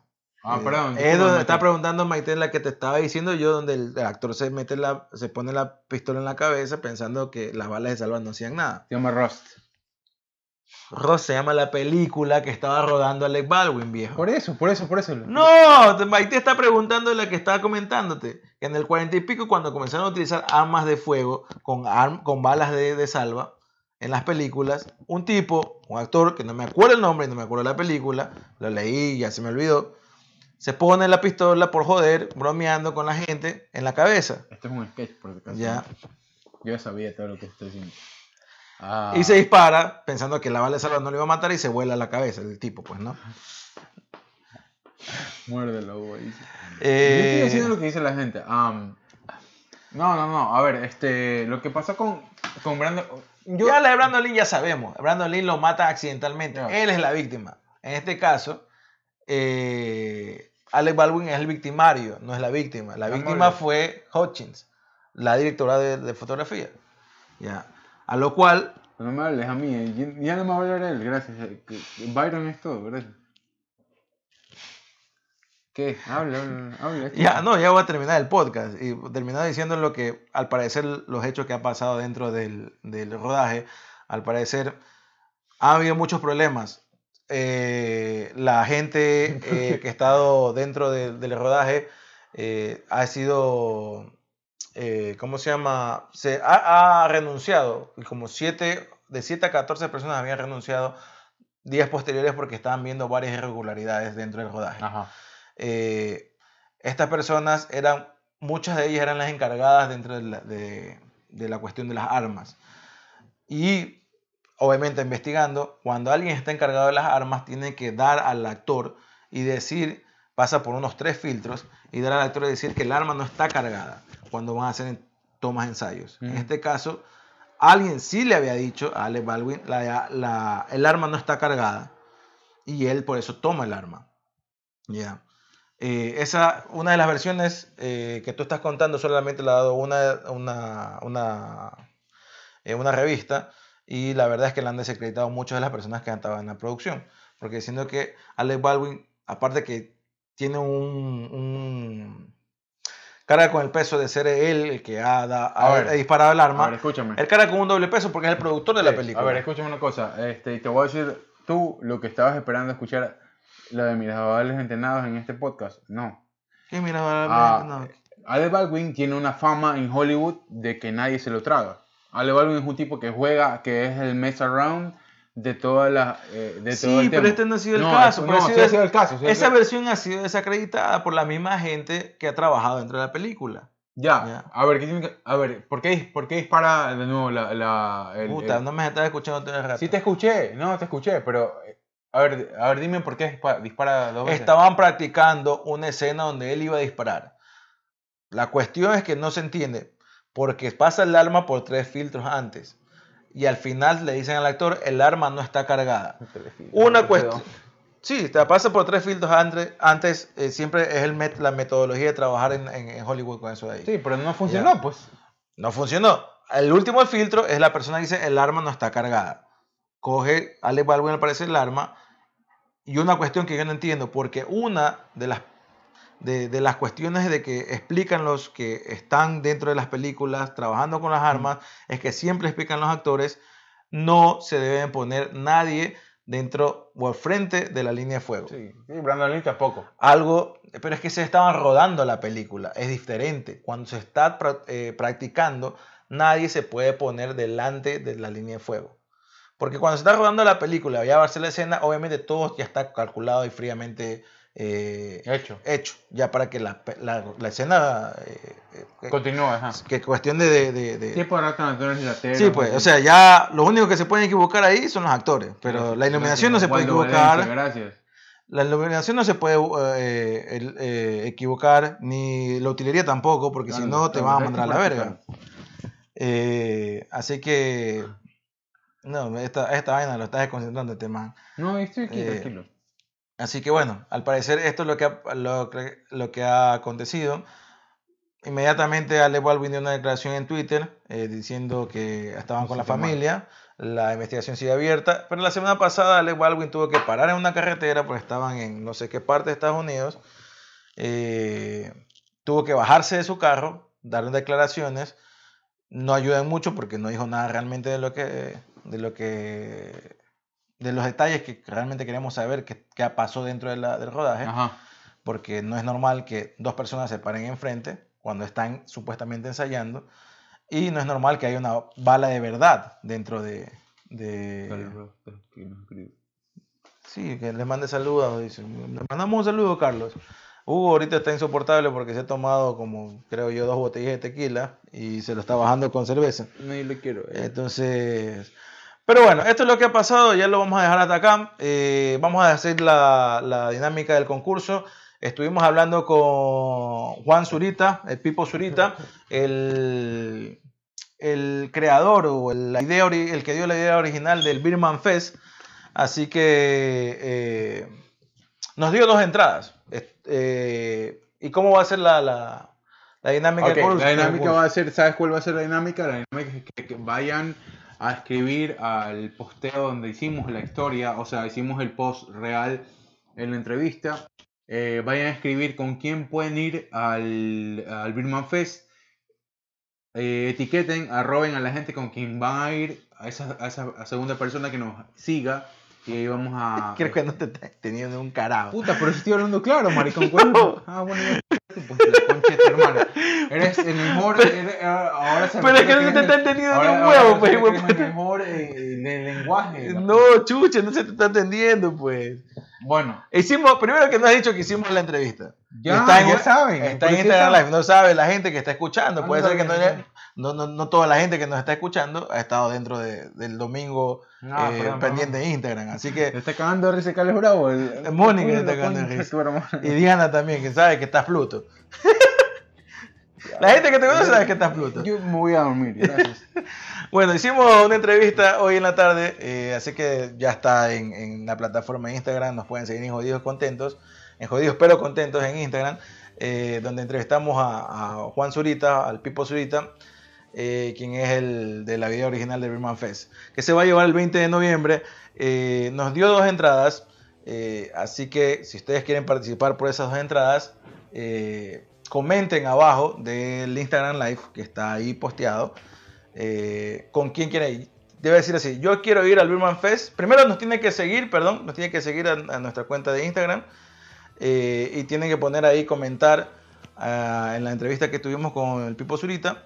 eh, yo quiero ir al Birman Fest con la mencionas a las personas con las que quieres ir. Y entre todos esos comentarios vamos a, eh, a sortear estas dos entradas para la próxima semana, porque ya viene el 20 de noviembre, así que la próxima semana sortearemos esas entradas. Así que pilas ahí, gente, para los que quieran ir a tomar buena cerveza artesanal, escuchar buena música, se va a estar Verde 70 y los, los intrépidos. Los intrépidos obvio, también. obvio, obvio. Más Carlos, no te hagas el joven, hijo de puta. Tienes como 34 años, ya. Ya suelta. ya suelta eso que tienes 23. Debes estar haciendo. eh, que, ay, que me voy a escalar. Escala, escala qué? Escala la pinche tu hermana, escala. Ya. Anda a escalar a dónde? Escala, escala donde a la, a la familia de tu suegro, escala. Déjalo a Carlito que está haciendo un chico fit.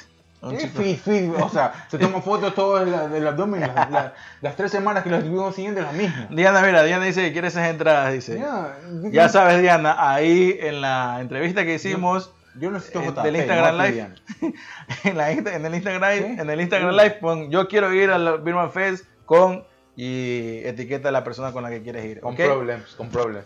Que con Así que vamos a sortear esas dos entradas, vamos a sortearlas para una sola persona para que vaya con ese acompañante, ¿ok? Ajá. Así que pilas ahí. JP, haz el favor. Pues ya, mi departamento fuiste y te casaste yendo a mi departamento. Como tres, cuatro veces. Dice Carlos que quiere otra, que pida más entradas. Es la que me dieron, hermano. vamos. Ah, aparte, que, aparte que es Baja un, o sea, ustedes han ido a alguna fe los que nos están viendo ahorita, así que... No sean los, no los pobres. No sean los pobres. Gente, gente, privilegiada de mierda. Y concursen, concursen. Pasen la bola. Eh, muchas gracias al Pipo Zurita por, por haber eh, dado la chance de, de, estar acá y que dé a conocer eh, los orígenes del Birman Fest, porque, puta, o sea, esa es una cuestión que nadie se lo sabía, o sea, solamente él y me imagino que su círculo más cercano. Y nos lo comentó, lo compartió, así que chévere, chévere por él. Y, ¿Qué dice? Y nos está, dice, Don Hugo, mueve tus contactos, dice, que quiere otras entradas, dice. Uh, también dice, está escuchando, pide más entradas, no puedo pedir más entradas, hermano, así que... Yo, a mí me gustaría que me escriban para ver cómo estoy yo después que me fui de Ecuador, alguna cosa así. Estoy bien, ¿ah? Estoy, estoy muy bien. y él está bien, está bien, bien borracho. semanas estuve bien hecho verga, pero no, todo bien. Ah, no, tranquilo, tranquilo. No, no, fuera de joder. Este, vamos a sortear esas entradas. Este, escriban para el, para el, para el, DM de Jodidos pero Contentos. Estamos aquí para ustedes. Ahorita hicimos el live realmente por joda. Pero estamos, estamos como que con ustedes, la gente que siempre nos acompaña. Carlos, Diana, todos siempre nos acompañan. Así que gracias. Estamos muy de madrugada, pero ya, pues, iris o iris. Uh, ese es mi inglés ahorita después de dos años aquí en Estados Unidos. Iris uh, Iris what iris. Uh, uh, los quiero muchísimo, ojalá que estén bien. Yo extraño muchísimo toda la vida. Ya, córtalo. Diana, haz el favor. Yo quería comer siempre esa, esa, esa, esa, esa salchicha que vendían ahí por, por calle. no sé qué verga, hermano. Bueno, gracias. Pero nos despedimos, nos despedimos. Chao a la gente de Instagram Live. Mi hermana, te quiero mucho.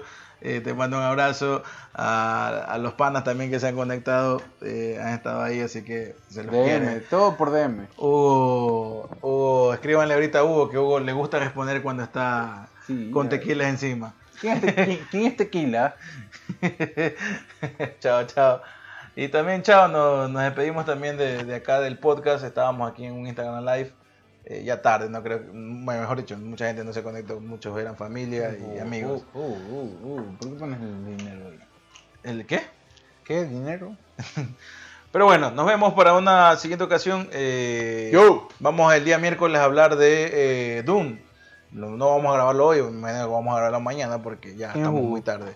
Eh, vamos a hablar de Dune, de esta película que está causando bastante controversia y dividiendo a la gente entre que si está buena o no está buena. Así que Chao. Esperen eso de ahí. Bye bye. Mañana, chao.